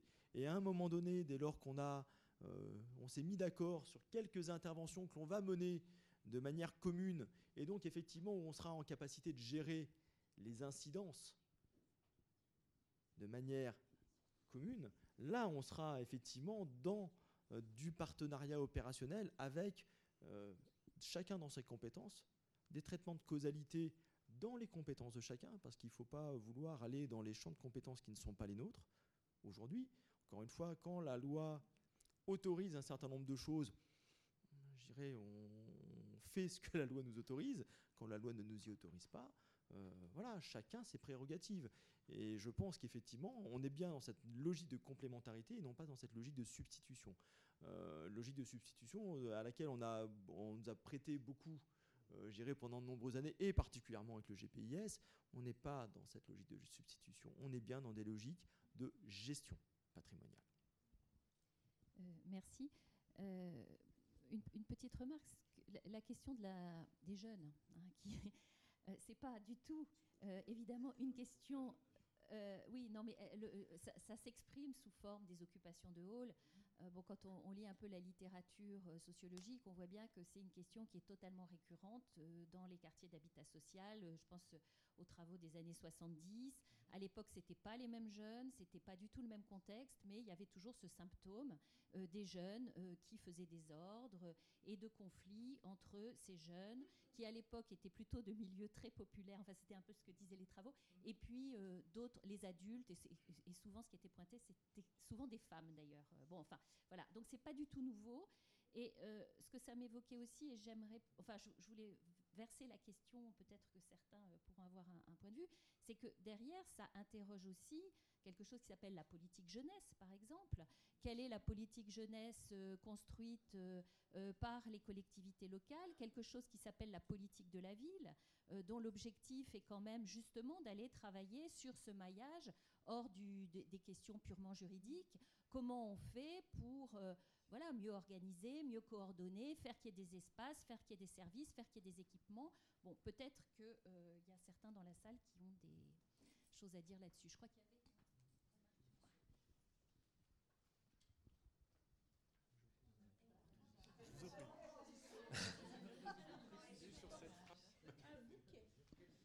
Oui, bonjour, Julien le, Julien plaideur, donc responsable du pôle innovation sociale à, la ORIF, donc l'association qui représente les, organismes HLM en Ile-de-France. Je parlerai avec moins d'expertise que, beaucoup de personnes dans la salle parce que je ne suis pas exclusivement sur ces, dossiers-là.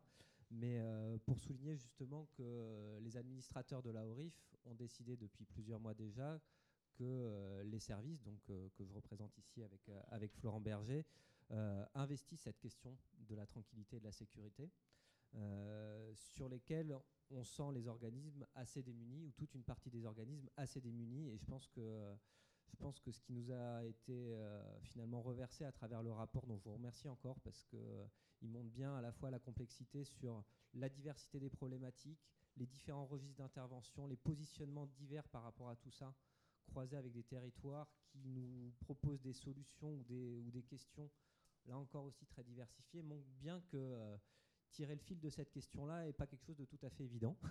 Euh, les administrateurs nous ont demandé de faire ce, de faire ce, travail-là aujourd'hui, parce que c'est vrai qu'après, jusqu'à présent, on ne savait pas vraiment comment, comment le prendre. Donc euh, là, on va, on va faire appel à, à, des prestataires ou un prestataire pour nous accompagner justement pour définir un, plan stratégique sur les questions de tranquillité et de, sécurité. Euh, dans une approche, dans une approche francilienne, mais francilienne, c'est la région Île-de-France, mais c'est tous les territoires qui la composent également.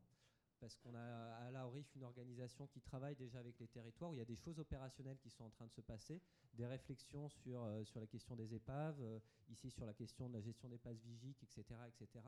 Donc euh, voilà, quand on parlait de partenariat, je crois qu'aujourd'hui les organismes, sur cette question-là, en tout cas nous c'est le mandat qui nous a été donné, c'est choisir d'aller vers et pas d'être dans, dans, dans, dans, ce repli et d'une de, bunkérisation des, des frontières. Euh, le deuxième axe nous, qui nous est demandé, par-delà la question d'aller vers, c'est euh, pas de rentrer, euh, de rentrer dans cette question de la sécurité par-delà par les étiquettes. Vous disiez tout à l'heure par rapport à la police qui s'est refermée sur les actes judiciaires d'une certaine manière. nous, ce qui nous est demandé, c'est d'aborder cette question de la sécurité à travers la question de, DSU, de la proximité, euh, de ce qui se passe dans les territoires, de la politique de la ville que vous évoquiez euh, juste à l'instant, à travers aussi les notions de qualité de service, hein, parce que c'est des stratégies qui doivent s'ancrer au cœur même des organisations. Euh, on a des, grosses organisations à travers, à travers les organismes HLM. On a plus de 25 000 personnes qui, en Ile-de-France, travaillent dans les organismes HLM avec des structures très diversifiées. Mais ce sont des enjeux qui doivent être digérés au sein des organisations. Donc euh, on a un vrai travail pour, pour mobiliser aussi les 10, 20, 50 organismes parfois qui peuvent exister sur, sur un même territoire. Donc, euh, voilà, donc, euh, ce que je peux dire aujourd'hui, sans pouvoir proposer de solution, mais vous dire que ça y est, on est investi sur cette question-là et que je pense que ce qui nous a été présenté ce matin, en tout cas, constitue clairement un point d'appui essentiel pour poursuivre notre travail et pas devoir refaire un état des lieux, mais bien s'interroger sur la stratégie des organismes. Et je parle des organismes dans un sens collectif, euh, en interorganisme. Merci. bonjour Jean Diaz, directeur du développement social à l'OPAC de l'Oise. Donc l'OPAC de l'Oise, il n'y a pas que la région parisienne ni Paris, il y a aussi la province. Donc l'Oise, nous avons 30 000 logements. On est un OPAC départemental et on a aussi du, du, patrimoine en Ile-de-France. Il y a 18 ans que j'ai pris en charge euh, j'ai développé toute la problématique euh, sécurité à l'OPAC de l'Oise. Il y a 18 ans, euh, il ne faut pas oublier, nous étions désemparés. Il n'y avait aucune politique de la part des bailleurs concernant la sécurité. Il n'y avait pas que simplement les bailleurs, il y avait la RATP, tout le monde était désemparé. Je rends hommage à Chevenema quand il a mis les premiers contrats locaux de sécurité, ce qui a permis d'avoir une première réflexion sur ces questions c'était plus tabou parce que pendant des années, les organismes bailleurs, nous avons nié la réalité de ces problèmes de sécurité. À partir de là, aujourd'hui, je suis tout à fait, je suis arrivé un peu en retard, je suis désolé, mais je me suis fait prendre la voiture par la fourrière. Euh, Paris, c'est difficile. Donc, euh, voilà. Et donc, euh, je suis tout à fait d'accord avec vous aujourd'hui, après 18 ans d'expérience, les organismes HLM n'ont plus d'excuses pour ne pas traiter la problématique de sécurité. C'est-à-dire qu'aujourd'hui, peut, il y a beaucoup d'organismes qui se sont lancés, qui ont créé des... Peu importe la façon dont ils l'ont fait, mais aujourd'hui, il y a beaucoup d'organismes qui ont progressé. On a tout ce qu'il faut pratiquement, pratiquement, parce que c'est là où je vais aller, pour, pour régler, pour améliorer, pour protéger le personnel, pour euh, lutter et faire obtenir la baisse du vandalisme. On a obtenu à l'OPAC de l'Oise une baisse de 60% du vandalisme. On était presque à 2 millions d'euros en 2002. Donc, euh, en utilisant tout, euh, technique, euh, la prévention situationnelle. Bon. Mais ce qui est fondamental, c'est que nous avons créé une culture de la sécurité à l'OPAC de l'Oise. Aujourd'hui, ça serait inimaginable voir l'OPAC de l'Oise sans unité prévention-sécurité. Ça ne serait pas accepté par les, par les, par les personnels de l'OPAC, à tel point qu'aujourd'hui, euh, dans l'intéressement de l'OPAC, le coût du vandalisme fait partie de ce qui permet de calculer l'intéressement avec l'accord des salariés. C'est pour montrer à quel point nous sommes allés loin euh, dans ce domaine. Donc, euh, aujourd'hui, paradoxalement, on a un patrimoine qui a, avec le vandalisme le plus bas depuis 18 ans. C'est-à-dire, cette année, on est arrivé à 400 000 euros de vandalisme, alors qu'on était presque à 2 millions d'euros. Un, personnel qui est protégé, pour lequel on a des réponses. Des troubles locatifs qu'on peut traiter. Bon. Mais il n'y a qu'une seule chose, et je vais la poser là de façon pas de bois, et je me permettrai de la poser parce que mon président l'a posée au ministre de l'Intérieur, c'est la problématique de la drogue. Aujourd'hui, nous avons des quartiers qu'on ne peut plus maîtriser. Moi, j'ai un quartier au Clos des à Compiègne, neuf. On a investi avec euh, la ville et les projets de rénovation urbaine plus de 90 millions d'euros. Ce projet a été transformé, il y a eu la politique de la ville. Ça fait cinq ans que ce trafic de drogue existe. Nous avons donné à la police des heures et des heures d'enregistrement. C'est-à-dire aujourd'hui, je ne peux plus y aller. Mais à l'époque, on y allait. Les trafiquants de drogue sont masqués, sont masqués, ils accueillent tout le monde. Et à un moment donné, il y a une problématique de manque de. Il n'y avait pas de procureur, il n'y avait pas de commissaire. Donc, soit les années passent, nous avons fait, on a, été on a fait condamner au pénal des trafiquants de drogue qui ont mis des chaînes pour, pour filtrer l'entrée des locataires. Et ils ont été condamnés au pénal. Nous les avons mis au civil pour résilier les bails. Les faits étaient au 9 et les trafiquants de drogue habitaient au 7. On a été débuté par la justice civile déjà deux fois. On est allé en appel parce qu'effectivement, oui, les troubles sont constatés, c'est grave, mais effectivement, ce n'est pas au même endroit donc c'est assez, incroyable comme situation. Mais pire que ça, c'était qu'une fois la, la, réhabilitation faite, les démolitions faites, tout a été rénové, le trafic de drogue a persisté. Aujourd'hui, on a euh, la moitié de notre patrimoine qui est vide. Nous, avons, nous sommes, on est intervenu il y a deux mois, on a accepté de faire quelque chose qu'on a... On est allé très loin, on a accepté avec l'accord du procureur, avec l'accord du préfet, du commissaire de police, de a envoyé 18, euh, disons, de la sécurité privée pour renforcer, pour tenir, on voulait tenir pendant trois semaines, parce qu'il vend, il vend 20 000 euros par jour, d'accord? Trois semaines pour voir si on arrivait à désister, à les faire désister les faire partir. Je suis d'accord avec vous, notre problème, ce n'est pas la drogue. Notre problématique, ce n'est pas le trafic de drogue. Notre problématique, c'est que nos locataires puissent rentrer et vivre dans leur cage d'escalier normalement. Bon, ben, il y a 50 individus qui nous ont, ils sont attaqués, les, ils ont mis le feu aux, aux, aux, ateliers municipaux de la ville de Compiègne, il y a eu 50 voitures brûlées. Le lendemain, l'État nous a laissé tomber. Il a dit, nous n'avons pas les moyens de continuer. Donc, nous, la limite de notre intervention est là. On est prêt à intervenir et aller très loin du moment où on est soutenu par la police, soutenu par les, par, procureurs de la République.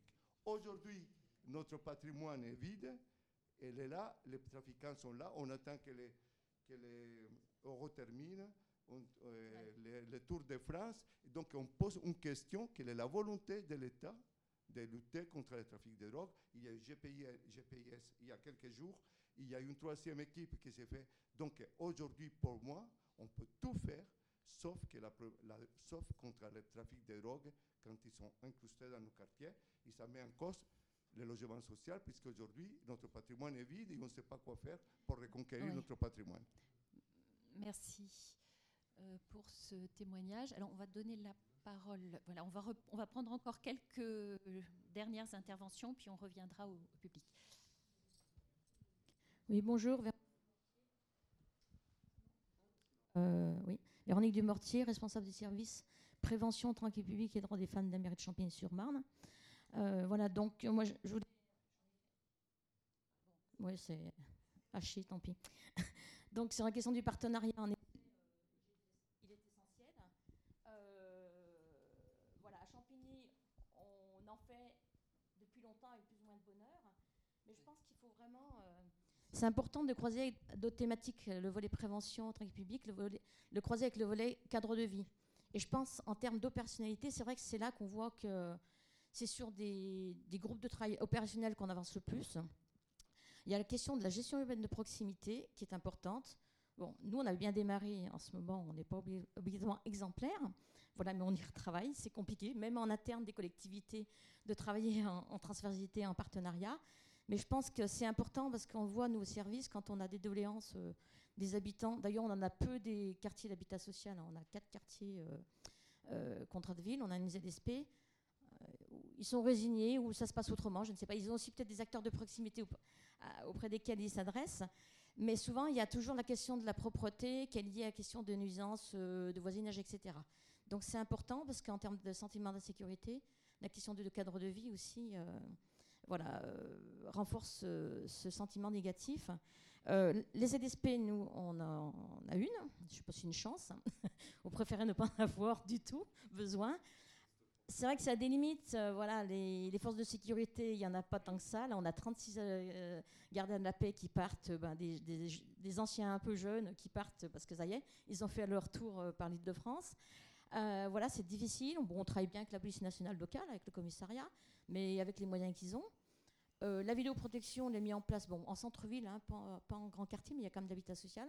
On ne peut pas déporter d'images au commissariat parce qu'on n'a pas de, centre de supervision urbaine. C'est-à-dire qu'on nous demande, on nous demande de faire des choses, on finit par faire.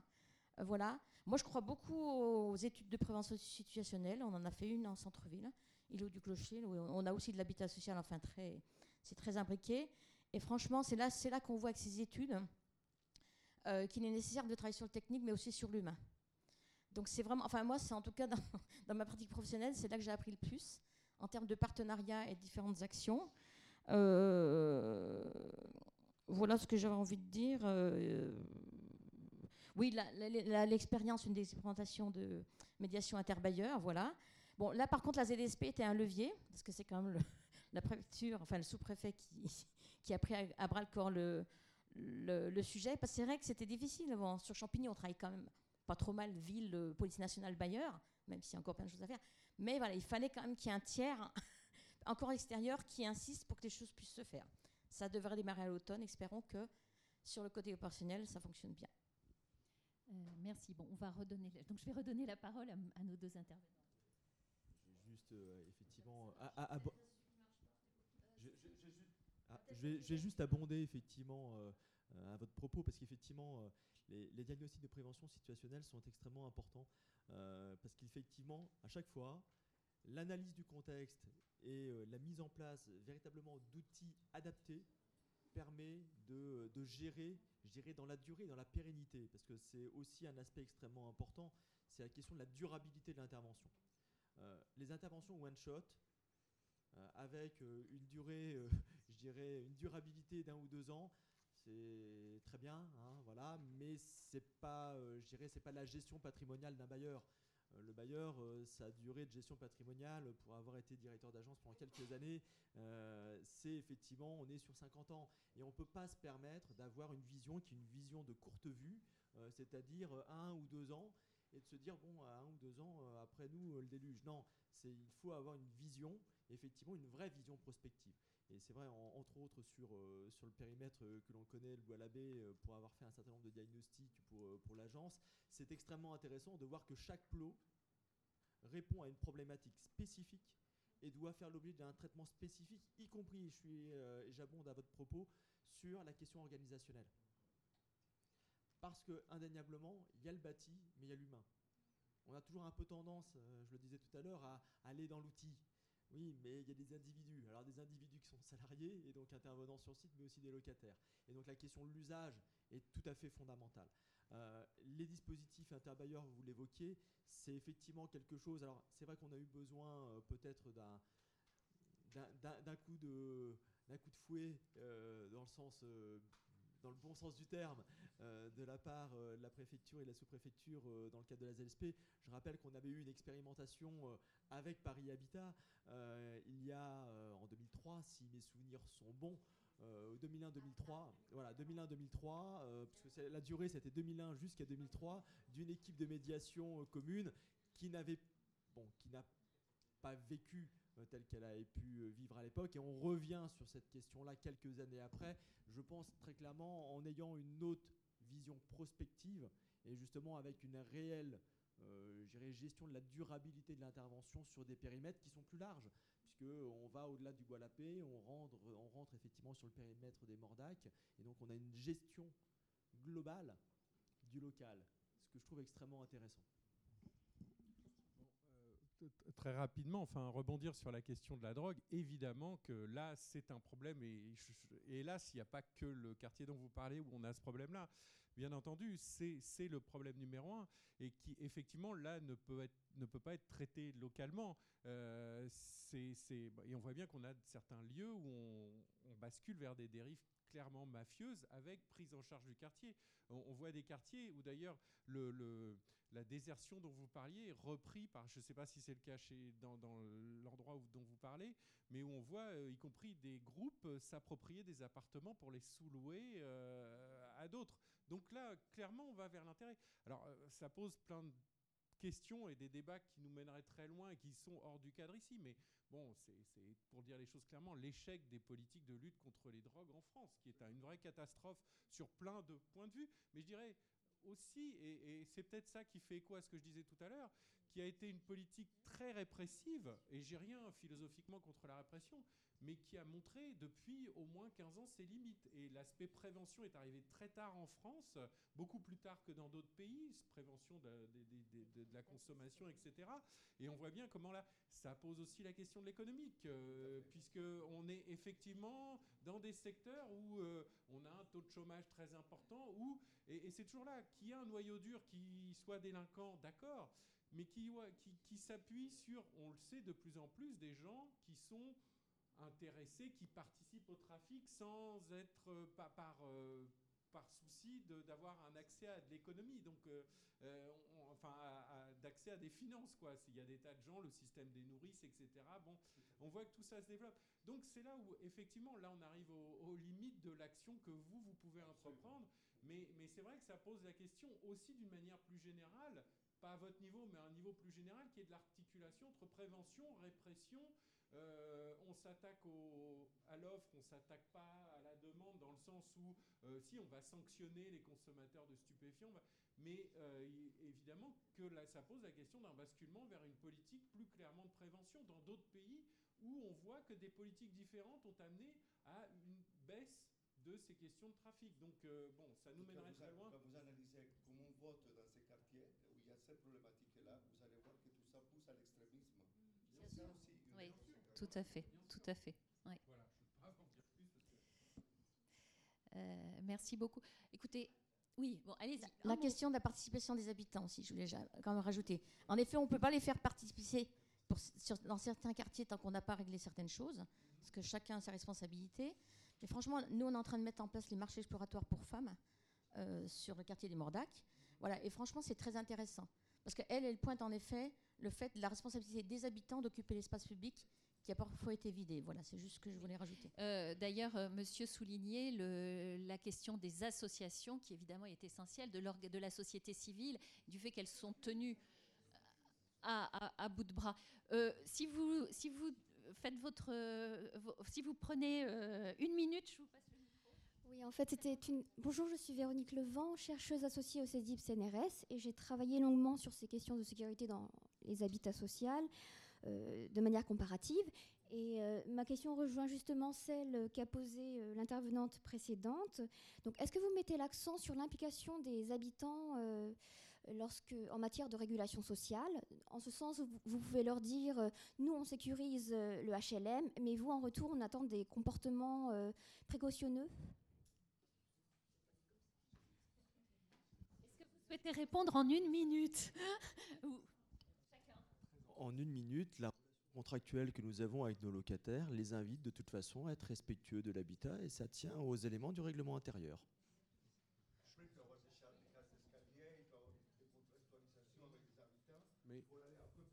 Oui, c'est ça. Enfin, c'est la question, je pense. Est-ce que euh, je, là aussi, il faudrait rentrer dans le détail, mais euh, la, question, la question qui suit est celle de toutes les institutions françaises.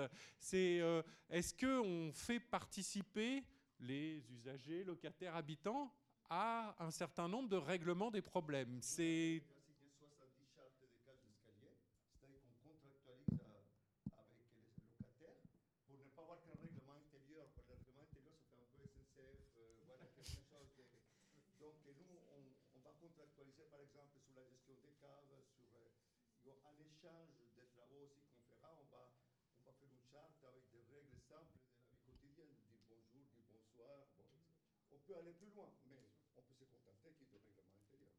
C'est effectivement, c'est une vraie question. Vous avez, je reprends le titre de votre ouvrage, comment la police s'est éloignée du citoyen. C'est aussi voilà la question du maillage. Euh, et je vous invite euh, à la lecture de, l'ouvrage. On va euh, terminer. Je voulais juste vous dire que donc il y aura le podcast de cette séance sur le site web de l'IAU à l'onglet R&D développement passeur de recherche que vous trouverez le PowerPoint, que vous trouverez des ressources bibliographiques, que le cycle des petits déjeuners décideurs-chercheurs continue en 2016-2017. Vous êtes maintenant dans notre base de données, donc vous recevrez les invitations.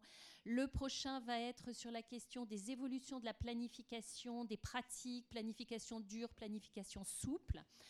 Euh, qu'on vous remercie tous beaucoup et que je suis sûre que euh, mes collègues, mais aussi Sylvie Scherer, euh, qui est la directrice de la mission prévention sécurité qui est ici, sauront faire leur miel de ces débats, de vos remarques. Donc merci et à très bientôt.